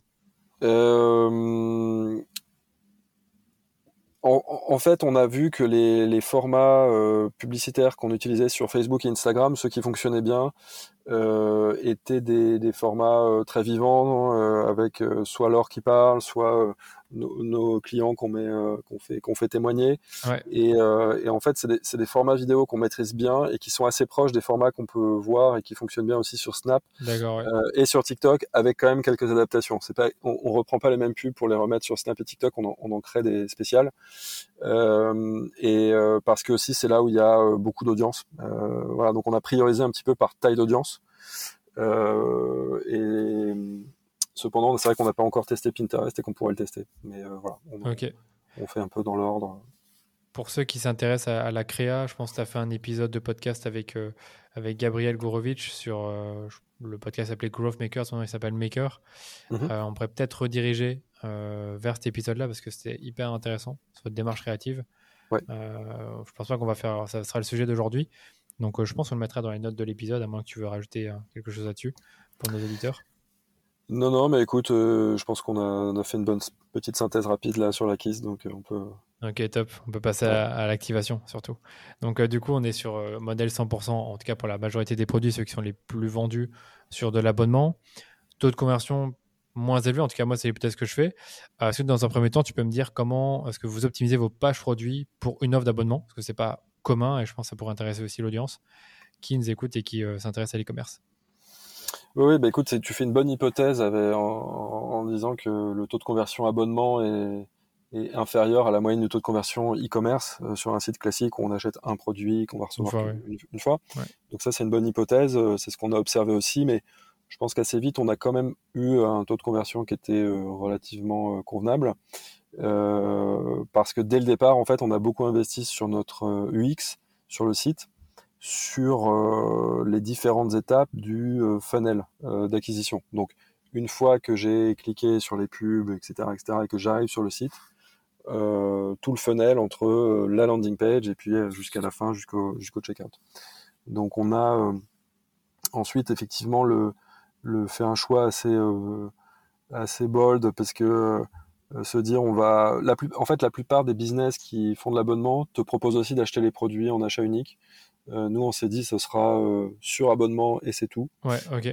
et donc ça demande de penser un petit peu le parcours client pour ça euh, et donc on a plutôt une fiche produit qui présente euh, bah, qui, qui, fait son boulot de fiche produit, qui présente le produit. Et en fait, la transaction se passe plus tard sous forme d'un tunnel avec plusieurs écrans. D'accord, donc au début, tu, pourrais te dire ce n'est pas un abonnement, mais tu t'en rends compte. Enfin, attends, je dis pas de bêtises. Tu, le vois, mais c'est pas non plus le focus de la page produit, quoi.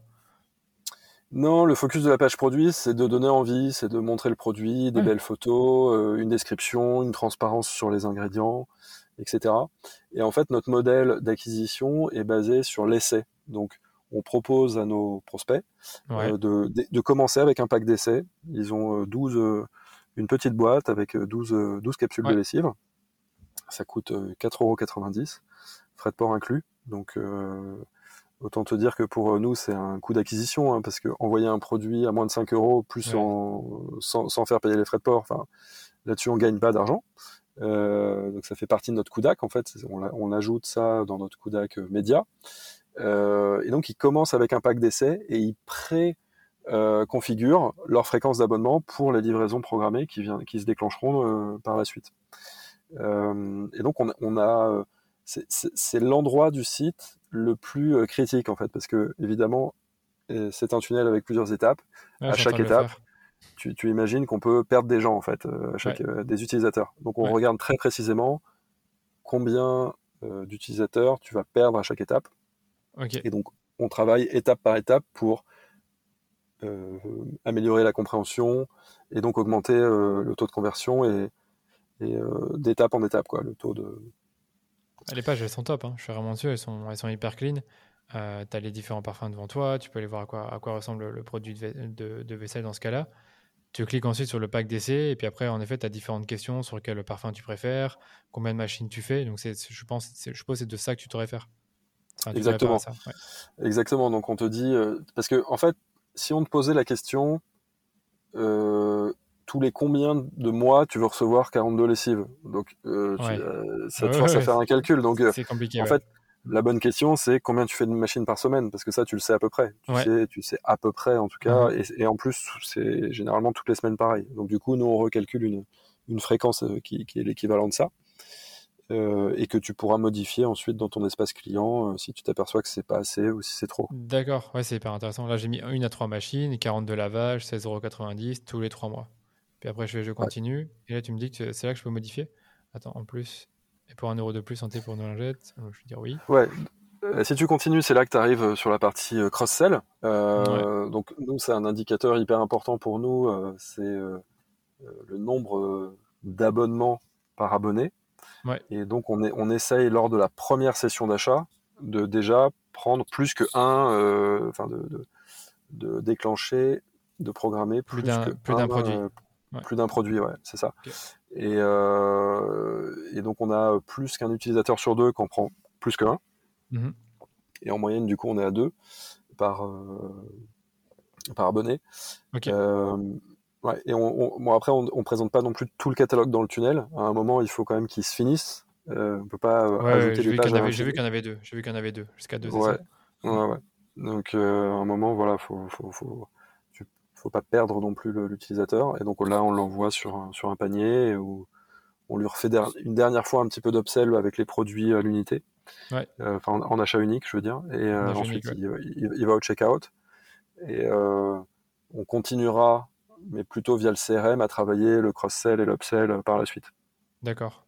Et au niveau du CMS, tout ça se fait via Shopify. Est-ce que vous avez fait du développement derrière pour faire euh, en fait ces différentes mm. étapes-là J'ai pas l'impression que c'est fréquent sur les sites sur les sites Shopify. Oui, alors le, en fait, effectivement, on a commencé avec une stack euh, Shopify plus une, une appli qui s'appelle euh, Recharge.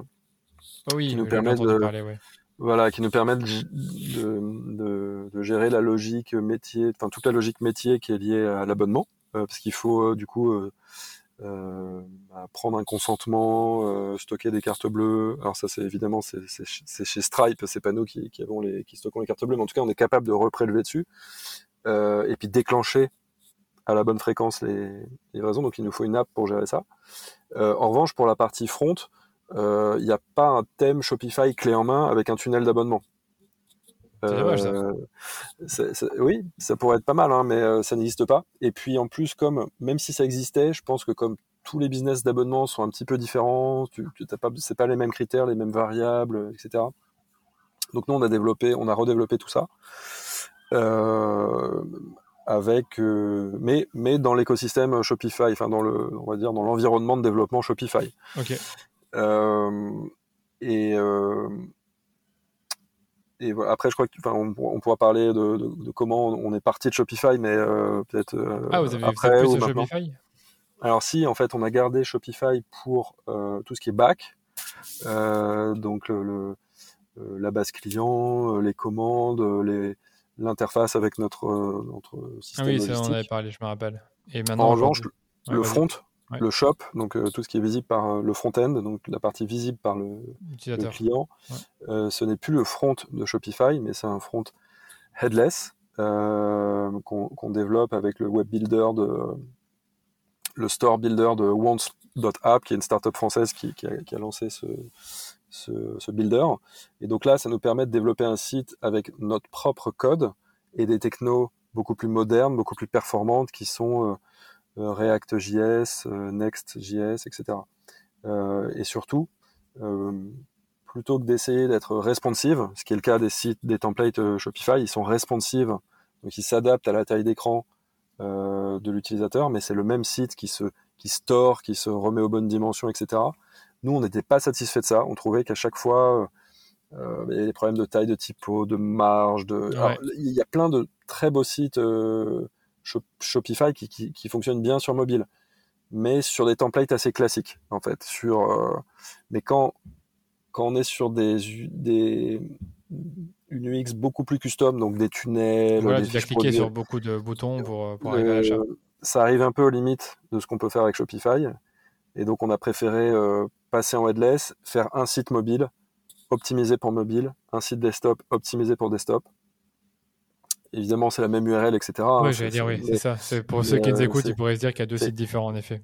Techniquement, c'est deux sites différents. En vrai, euh, pour l'utilisateur, enfin, voilà, c'est pareil pour lui. Mais euh, techniquement, c'est deux sites différents. C'est deux codes différents, etc. D'accord. Pour revenir au, tunnel de conversion, comment est-ce que vous faites à, l'améliorer? Est-ce que vous avez un process itératif pour améliorer ce funnel? Qu'est-ce que tu parlais du fait que vous essayez de voir à quelles étapes euh, il y a le plus de, enfin, à quel état vous perdez des utilisateurs. Comment est-ce que vous faites à gérer ça? Parce que ça a l'air bien, bien compliqué et surtout qu'il faut suivre tout ce qui se passe. Euh, Ce serait intéressant d'avoir ton, ton, avis là-dessus. Euh, sur le haut du, du, funnel, donc on va dire la landing page, euh, nous on a designé on envoie la, majorité du trafic renvoie sur la homepage, ce qui n'est pas forcément euh, classique. Euh, cependant, on a designé notre homepage comme une landing page avec un bouton au milieu, focus lessive avec tous les avantages. Enfin, c'est, on présente pas tout le catalogue, on, présente le produit lessive qui est celui qu'on a mis en avant dans nos publicités. Donc, il y a eu beaucoup de travail sur sur cette homepage slash landing page. on a testé des tonnes de versions. Euh, on a fait du multivariant testing euh, en, en, dirigeant euh, nos campagnes Facebook de façon en répartissant le trafic de nos campagnes Facebook vers différentes landing pages. Et en fait, à chaque fois, on garde la meilleure, on en recrée d'autres, on reteste, on reteste, on reteste. Là, on arrive sur une, sur une version qui est assez stable. Donc, on passe un petit peu moins de temps sur, sur la landing page et on passe plus de temps sur le tunnel, donc qui sont les étapes d'après. et là, effectivement, on, nous, on est sur un rythme, on fait des sprints qui durent 10 jours, euh, donc on a 30-35 euh, releases du site par an, euh, et chaque release contient généralement une modification du tunnel. où on va changer parfois une photo, un mot, l'ordre des questions, l'ordre des étapes, des choses comme ça, les, réassurances. Hmm. C'est pas non plus quelque chose qui va prendre beaucoup de temps, mais c'est juste des tests que vous, que vous dites que vous allez mener en fonction de votre ressenti, de ce que vous avez pu voir euh, euh, dans, dans, la performance des publicités. Oui, et puis c'est aussi euh, ne jamais être satisfait de, ce, de, ce qu'on, de nos performances en fait. C'est même quand tu es arrivé à un certain taux de conversion, ben, nous on est, on est dans l'amélioration continue et donc on pense qu'on peut aller gratter 0,5 points de plus, etc. et que c'est énorme euh, en termes d'impact sur le CUDAC, parce que le CUDAC, il a, il y a la partie qu'on, il y a la partie qu'on maîtrise à moitié, c'est la partie média, mais elle est en partie liée à la qualité des contenus, à notre pilotage de pub, etc., mais en grande partie liée aux plateformes, alors que la performance sur le site, on est 100% responsable. Et donc euh, c'est là où il faut mettre beaucoup d'énergie et, euh, c'est des investissements qui sont pérennes en plus. Euh, puisque bah, évidemment le, comportement des utilisateurs peut changer, mais il ne change pas en une semaine comme ça peut être le cas sur un changement d'algorithme sur une plateforme publicitaire ou un changement de pression publicitaire ou pression concurrentielle. Ouais. Bah, on sait tous que la landing page, ça fait beaucoup. Hein. L'endroit où tu, renvoies tes utilisateurs, ça a beaucoup d'importance entre le fait de les renvoyer vers ta home page ou une page produit ou une autre landing page sans, aucun lien au-dessus.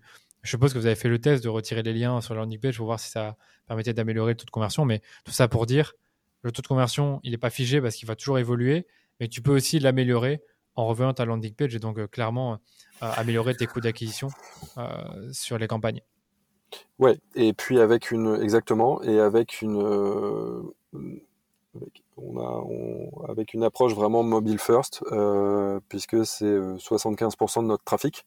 c'est pour ça qu'on a beaucoup investi sur euh, et travaillé sur euh, ce nouveau site euh, mobile, first qui, et ça nous a permis de, de ramener le taux de conversion qui était 50% plus bas versus le desktop avant à quasiment le même taux de conversion que sur desktop.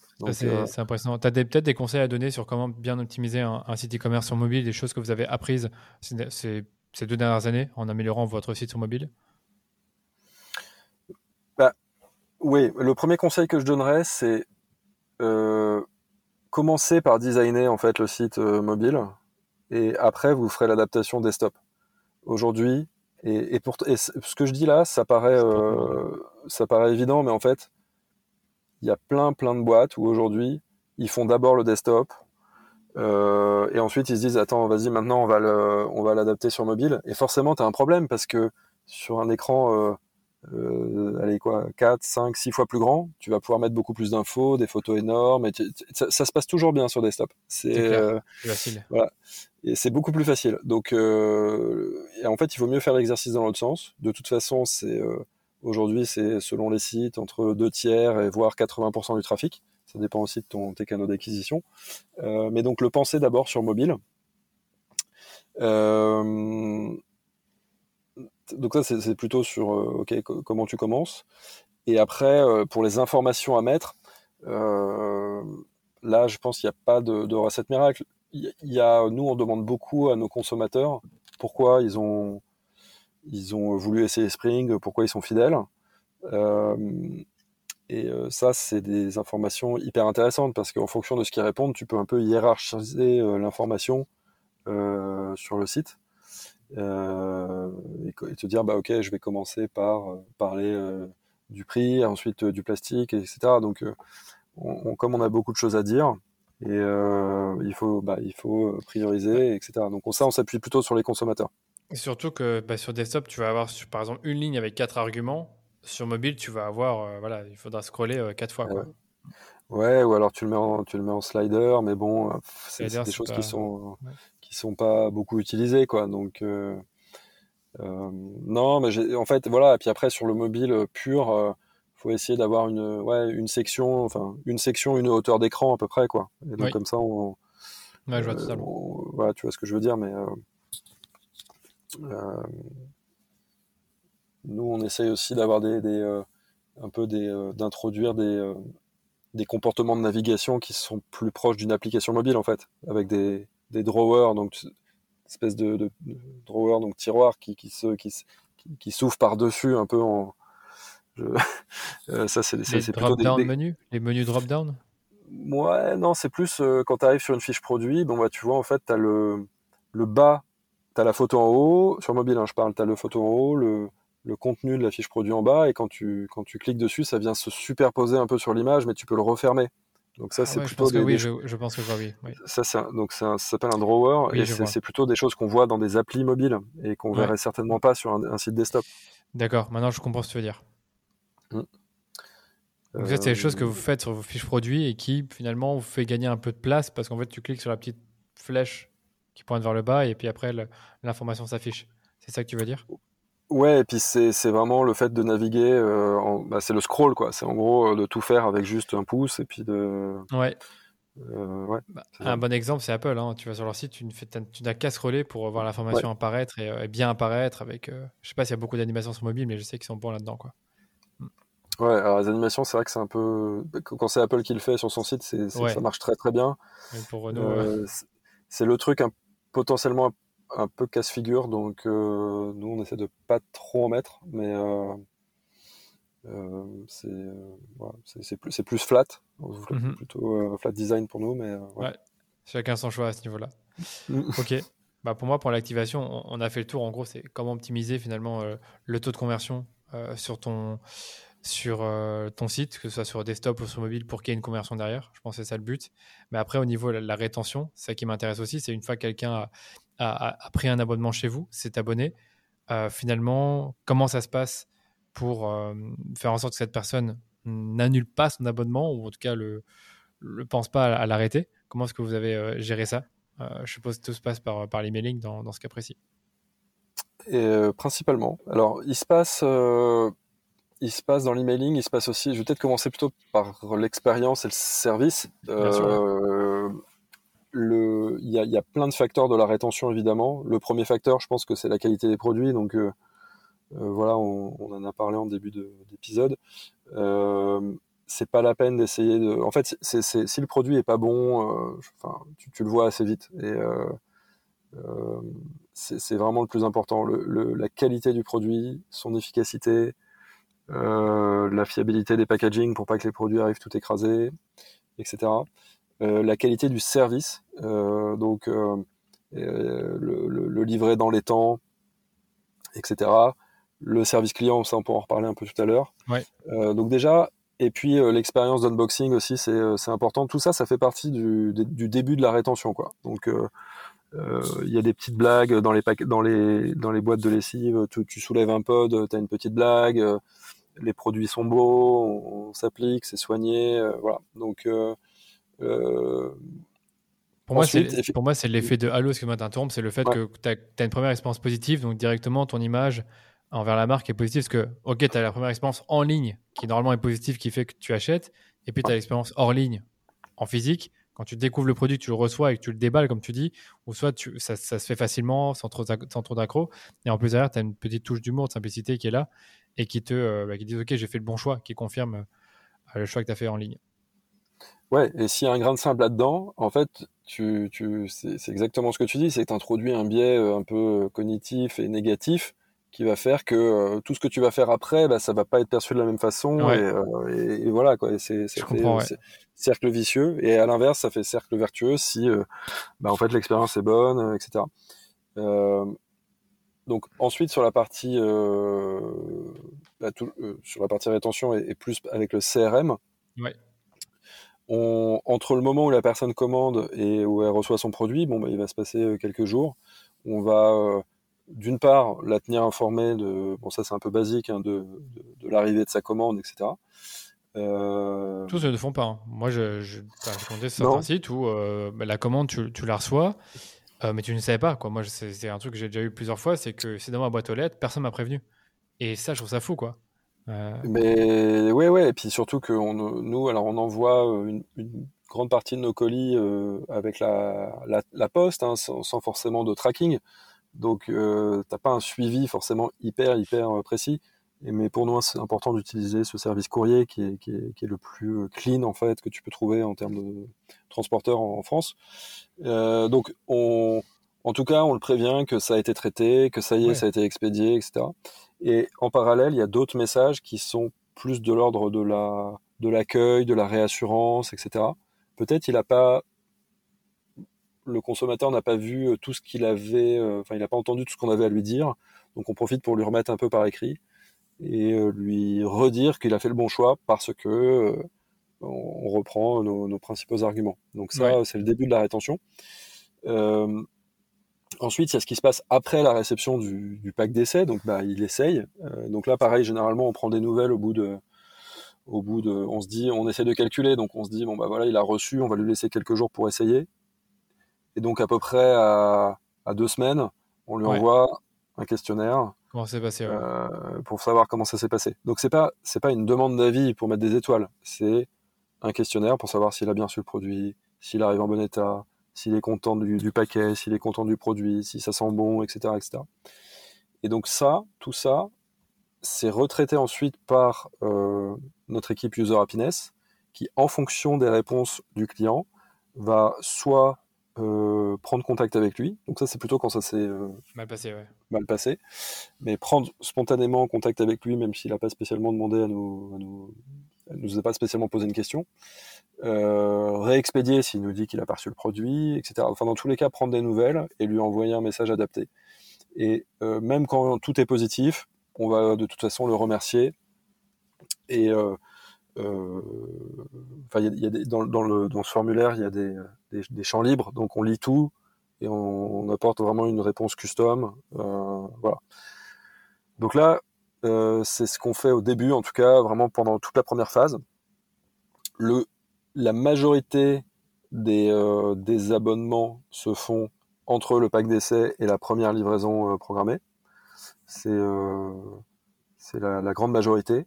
Et c'est plutôt pas pour des raisons de qualité de produit, mais plutôt euh, des raisons de trop de produits en stock, besoin de temps pour réfléchir, peur de l'engagement, j'aime pas les j'aime pas les livraisons programmées, etc. Ouais, c'est plutôt, euh, ouais. plutôt des voilà, des, des, un peu de, de, peur. Donc il faut qu'on continue à bosser sur cette euh, réassurance.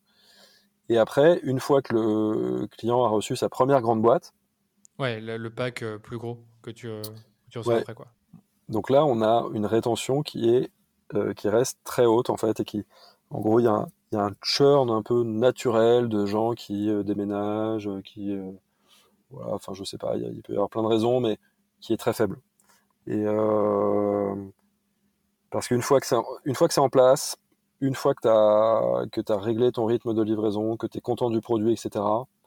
Euh, les, les rétentions sont vraiment très hautes. Donc en gros, ce que je dois résumer, c'est que c'est le premier mois finalement où tu vois le plus de désabonnements. Ouais, ouais. Vous vous inquiétez pas par rapport à ça. Et puis après, les mois suivants, ça reste plus ou moins stable.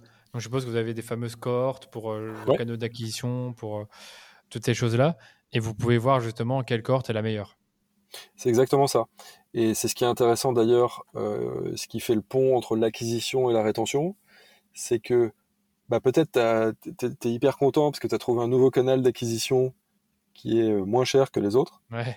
Mais si sa rétention est moins bonne, bah, au final, c'est peut-être pas, c'est peut-être pas bien, quoi. Enfin, c'est peut-être ah. pas euh, une si ah. bonne nouvelle que ça. Alors, on peut peut-être en parler rapidement. Est-ce qu'il y a des canaux, justement, tu as une meilleure rétention que d'autres? Est-ce que vous êtes déjà rendu compte qu'il y a des canaux où, justement, la rétention est pas bonne du tout, donc vous les avez arrêtés?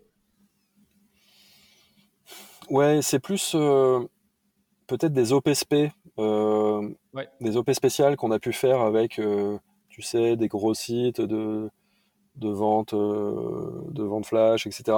Et tu, fais un gros push sur une journée avec une grosse promo. Donc en fait, les gens rentrent pas forcément pour les bonnes raisons. Ils rentrent, euh, ils rentrent par la promo, pour le prix.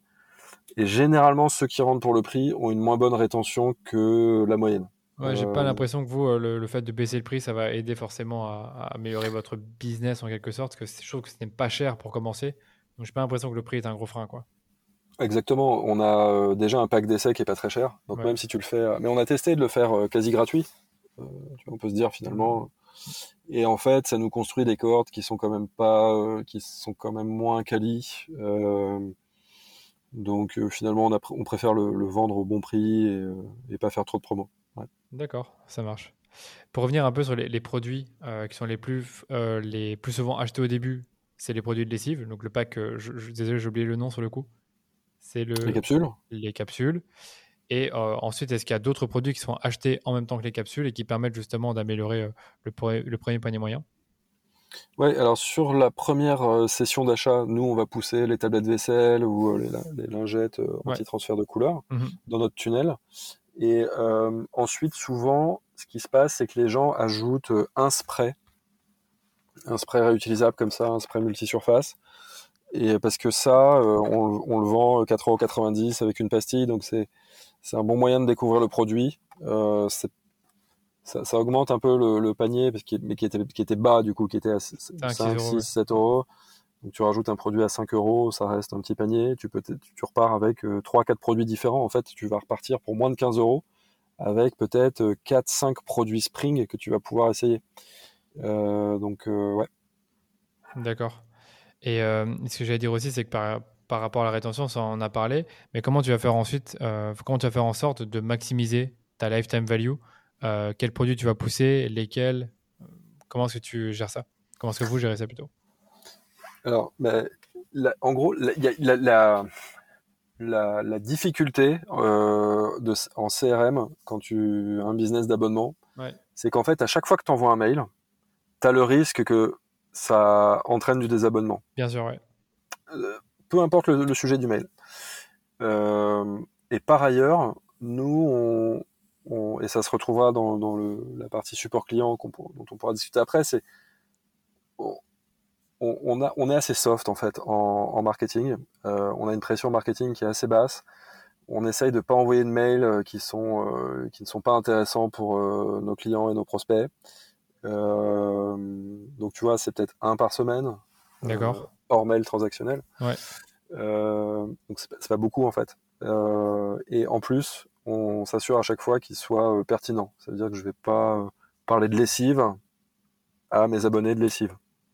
Je, vais parler je vais leur parler d'autres choses. Mais tu vois, enfin, je vais pas. Donc, il y a déjà un point hyper important qui est bah, de conserver nos, nos, clients abonnés et ensuite c'est de leur faire découvrir d'autres produits. Voilà. Donc, on va essayer de pas trop charger en upsell la première session d'achat. Se dire, bon voilà, nous, ce qui est important pour nous, c'est qu'ils découvrent la marque, qu'ils reçoivent un, deux, trois produits au début pour commencer.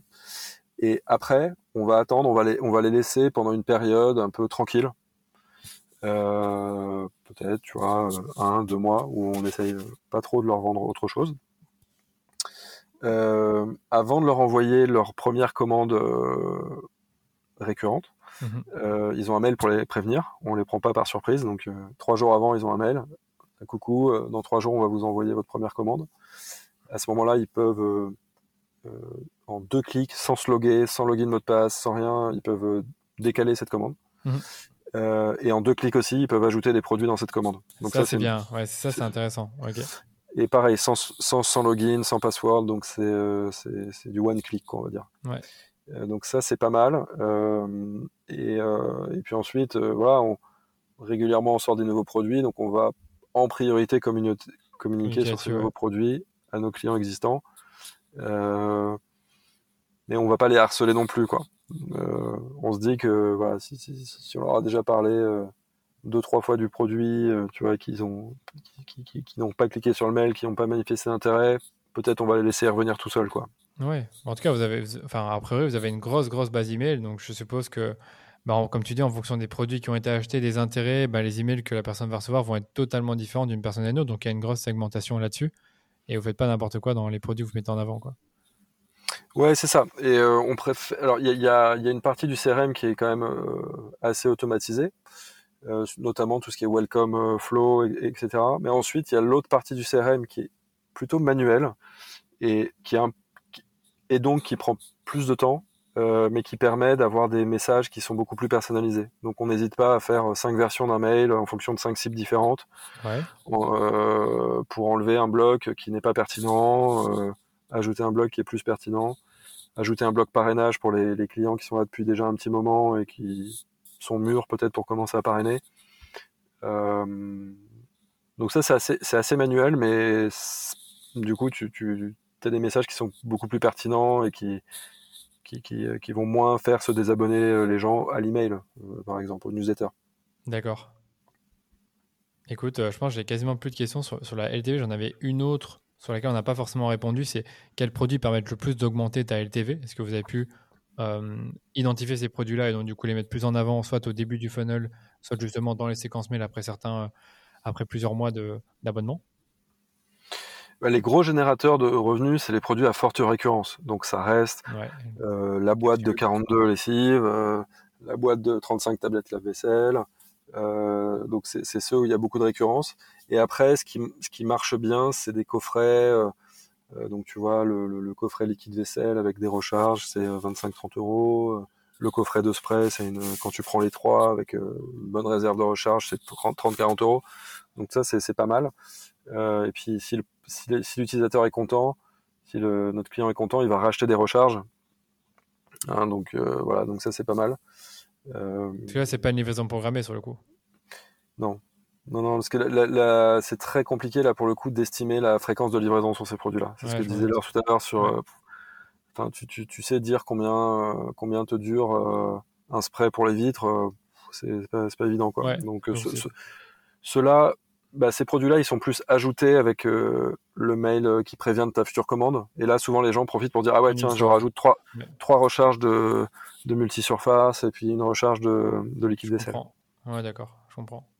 Mm. Bah, écoute, moi, c'est hyper clair là-dessus. J'espère que pour les auditeurs, ça le sera, parce que ça, on est vraiment rentré dans, dans, dans, la gamme de produits et dans tout ce qui est fait euh, via votre CRM pour, pour augmenter cette LTV et, et, cette rétention. Mais bah, écoute, moi, j'avais quelques dernières questions sur le user happiness, qu'on avait abordé le sujet en off.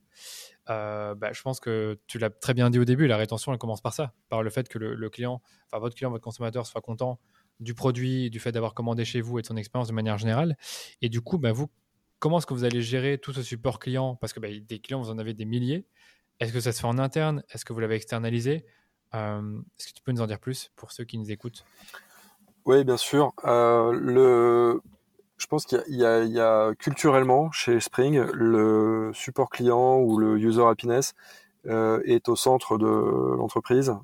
C'est hyper important.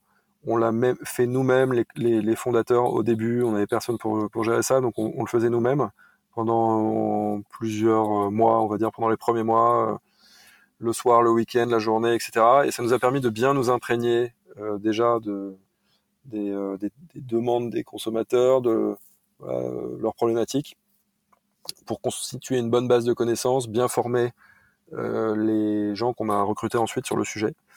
Euh, dès le début, on a voulu apporter un service client vraiment qui permette de faire un effet wow avec des réponses rapides, c'est-à-dire moins de 15 minutes.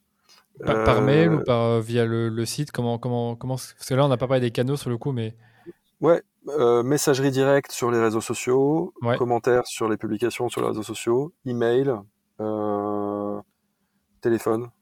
Ok. Euh, ouais. Et, tout ça en 15 minutes, enfin, je t'interrompre, il y a vraiment une réactivité très forte, parce que là, c'est pas mal, ça, 15 minutes de réactivité. Donc, tu as une personne bah, qui, est là, qui est là tout le temps, quoi. Je pense qu'il y a plusieurs personnes qui sont là tout le temps et qui sont là, puisque c'est 15 minutes, mais c'est pas 15 minutes pendant les horaires de bureau, c'est 15 minutes en moyenne. Et euh, en l'occurrence, l'amplitude, euh, c'est 7 heures du matin jusqu'à 1 heure du matin, 7 jours sur 7. Ah, c'est incroyable. Donc, euh, d'office, ouais, comme tu dis, il y a, des, rotations, je suppose, dans les équipes que vous avez pour le support client. C'est qu'il doit toujours y avoir quelqu'un, quoi. Parce que là, encore une fois, on parle, pour ceux qui nous écoutent, de milliers de personnes qui peuvent potentiellement vous contacter, peut-être pas chaque jour, mais en tout cas des milliers de clients. Oui, oui, bah sur un mois, c'est au moins. moi, j'aime bien parler en termes d'interaction parce que ouais, l'interaction. Les, les, interactions, c'est, c'est, ça peut être un commentaire sur une publication, un message dans Facebook Messenger, un appel ou un mail ou un chat quand, quand, quand, quand il est branché. Ouais. Euh, et donc ces interactions, on en a des, c'est, largement milliers par mois, voire 15 000, 20 000 certains mois. Ouais, c'est ça. Euh, donc c'est beaucoup, ça, ça, fait, ça, fait, ça fait pas mal de volume. Et en fait, quand tu regardes le coût de ça, euh, de ces services clients, quand tu le compares à ton budget marketing, en fait, c'est pas tant que ça. D'accord. Et c'est pour ça que, enfin, pour nous, c'est vraiment un des premiers outils à la fois de rétention, mais déjà d'activation. C'est-à-dire que le, le, premier contact avec un prospect, euh, s'il se passe bien, il, va, il peut clairement aider ton taux de conversion. Donc ça, c'est un, un, accélérateur de taux de conversion. Et par la suite, c'est un, un, accélérateur de taux de rétention. Euh, nous, on connaît nos taux de rétention, on connaît euh, ceux de l'industrie, on se compare avec d'autres business d'abonnement sur d'autres secteurs, ouais. et on est, on est, on est au-dessus de la moyenne. Je pense que c'est lié à la qualité des produits, c'est aussi lié à, la qualité du, du, support client et de la rapidité, de la qualité des réponses qu'on apporte. Euh, on ouais. est, donc en fait, c'était ça, c'était en gros rapide avec une amplitude horaire importante parce que les gens ils achètent le soir, ils achètent le week-end, le midi sur leur post-déj, en fait, tout le temps au moment qui sont l'inverse des horaires de bureau. Et, et en fait, euh, c'est à ce moment-là qu'il faut être là pour leur répondre. Okay, euh, et ensuite, on, on, essaie de pas faire trop d'automatisation. Alors, autant on, est, on peut être hyper fan euh, d'automatisation des process, de, de, mettre des robots, etc. En revanche, pour la partie service client, ouais. je, moi, je veux, je veux pas aller trop loin dans l'automatisation pour rester euh, proche du consommateur. Euh, bien comprendre tout ce qu'il nous dit, s'en servir pour nous améliorer et lui donner surtout le sentiment que c'est pas un, une machine qui lui parle. Je comprends, ouais. ouais. les fameuses réponses automatisées sur Messenger, sur Instagram, vous faites pas du tout. C'est vrai qu'il y en a. Sur Messenger, je trouve qu'elles sont sympas finalement. Tiens, j'ai une question sur XYZ, euh, en fonction de ce que tu, tu as mis directement, tu as une réponse. Ouais. C'est pas mal, mais comme tu dis, c'est impersonnel et c'est pas ce que vous voulez montrer. Peut-être que là, ouais, on pourra dire pour, quelque chose pour, là-dessus. Euh, je sais pas. Pour l'instant, on préfère le, de ne pas mettre de bot là-dessus. Ouais. Ok, d'accord. Euh, quand il y a tant d'interactions sur tant de canaux différents, je suppose que c'est compliqué en termes de gestion, parce qu'il y a potentiellement Instagram, euh, Facebook, euh, les emails, les chats, euh, le téléphone. Je suppose qu'il y a des outils qui permettent de centraliser tout ça. Est-ce que vous en avez un? Oui, alors il y a, deux, choses. Déjà, pour dé démultiplier nos capacités de traitement des, messages de nos clients, on, on, est, on, a à peu près 20% qui est outsourcé auprès de d'une startup française qui s'appelle OnePilot, euh, oui, qui serait ouais, l'équivalent d'un service client dé, déporté, enfin des euh, off, euh, outsourcés, ouais. mais qui est en mais France. En France. mais qui est pas. Qui est pas. Bah, en fait, on a, nous, on voulait pas euh, mettre hors de France, quoi. Ouais, ça peut se comprendre, clairement. Quel que, quel que soit le pays. Euh, et donc, on, donc ça, ça nous permet de couvrir un peu les, les gaps, les moments où on n'est pas là, ou s'il manque quelqu'un dans l'équipe.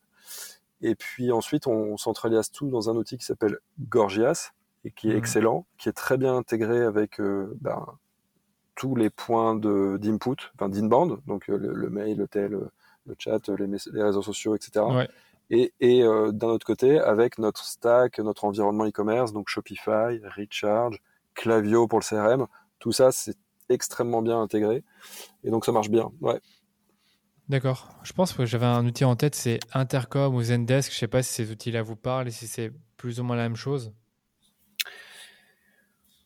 Euh, ouais, Intercom, c'est une plus grosse machine. Euh, ouais. Et Zendesk, c'est un très bon produit aussi. Euh, je pense que Gorgias, comme c'est lancé un peu en même temps que Clavio, que, que la nouvelle vague là, des, oui, des, euh, SaaS, euh, des SaaS très intégrés à Shopify, ouais. en fait, il y, y, y, a une logique à, à avoir euh, tout ton Shopify. Shopify. ton Recharge, ton Clavio, ton Gorgias, tout ça, c'est très très bien connecté. Donc, euh, ça fait du gain de temps technique en fait, euh, parce que t'as pas, ouais. c'est des intégrations en, en, deux clics qui se font euh, vraiment très vite, quoi.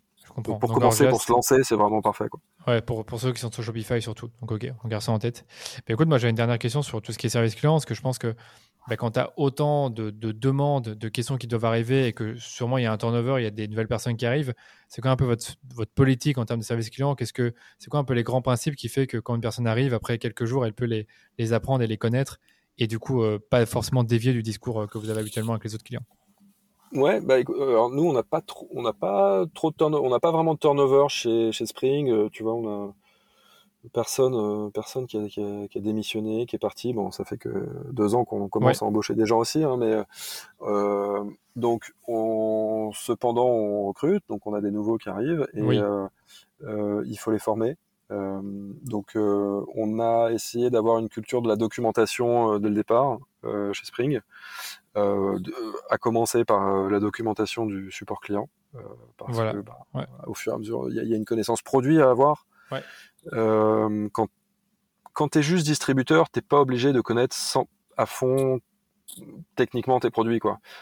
Quand tu es marque qui dit, quand es la marque qui, crée ces produits, qui les développe, tu vas tout connaître, et, qui les, distribue, pardon, qui les développe et qui les distribue, tu es obligé de vraiment de bien répondre. Tu peux pas dire, bah, attendez, je vais m'enseigner, etc. Donc il y, a une formation produit déjà.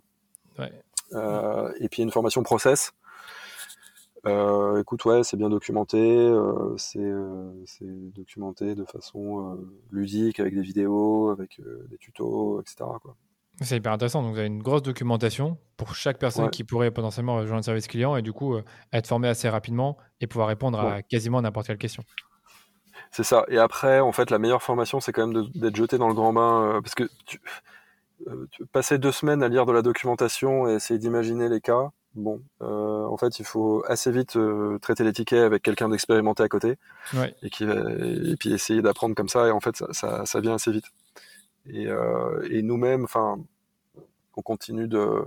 Moi, tu vois, quand quand il y a euh, quand, quand, personne peut décrocher, ça déborde sur mon téléphone et je prends les clients au téléphone et je suis très content de leur parler. Euh, on profite toujours pour leur pour leur poser des questions en plus.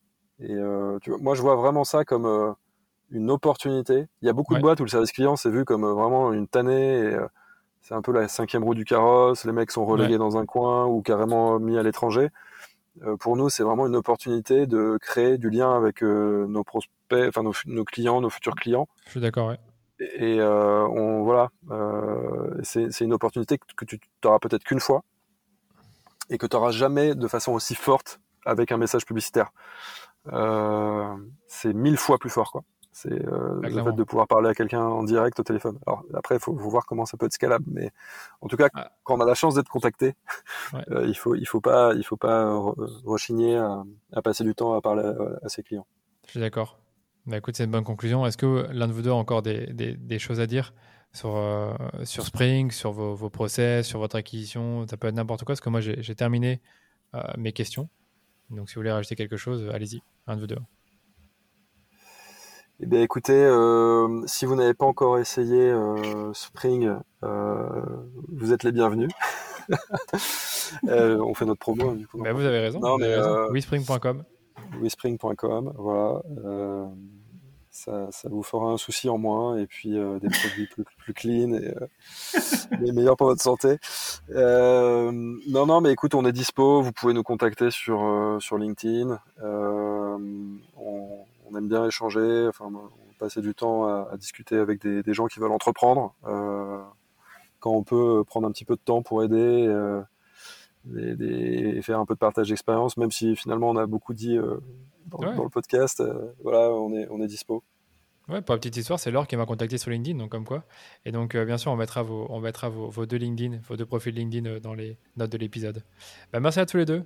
C'est pour ce podcast qui était bien intense, je pense que ça, ça, fait quoi 1h40 qu'on est, qu'on est ensemble, Alors, en tout cas pour l'enregistrement, donc euh, vraiment content d'avoir fait ça. Et euh, bah, écoutez, je vous dis à très bientôt et je vous souhaite une bonne fin d'après-midi. Merci, Merci Danilo. Salut. Ciao. salut. C'est déjà terminé pour la deuxième partie de cet épisode sur Spring, la DNVB qui est clairement en train de révolutionner le marché de la lessive. J'espère que ce format d'épisode vous a plu, parce qu'il y en aura d'autres dans les mois à venir. Et puisque je vous parle des prochains épisodes, n'oubliez pas de cliquer sur le petit bouton s'abonner pour être notifié de la sortie des prochains épisodes qu'on publie deux fois par semaine. Pour les habitués, je vous invite comme toujours à parler du podcast autour de vous et nous laisser une note 5 étoiles sur Apple Podcast ou sur Spotify. Ça vous prend à peine deux minutes et nous ça nous permet de faire grandir la communauté autour du podcast. Allez, je vous dis à très vite pour un nouvel épisode du Rendez-vous Marketing.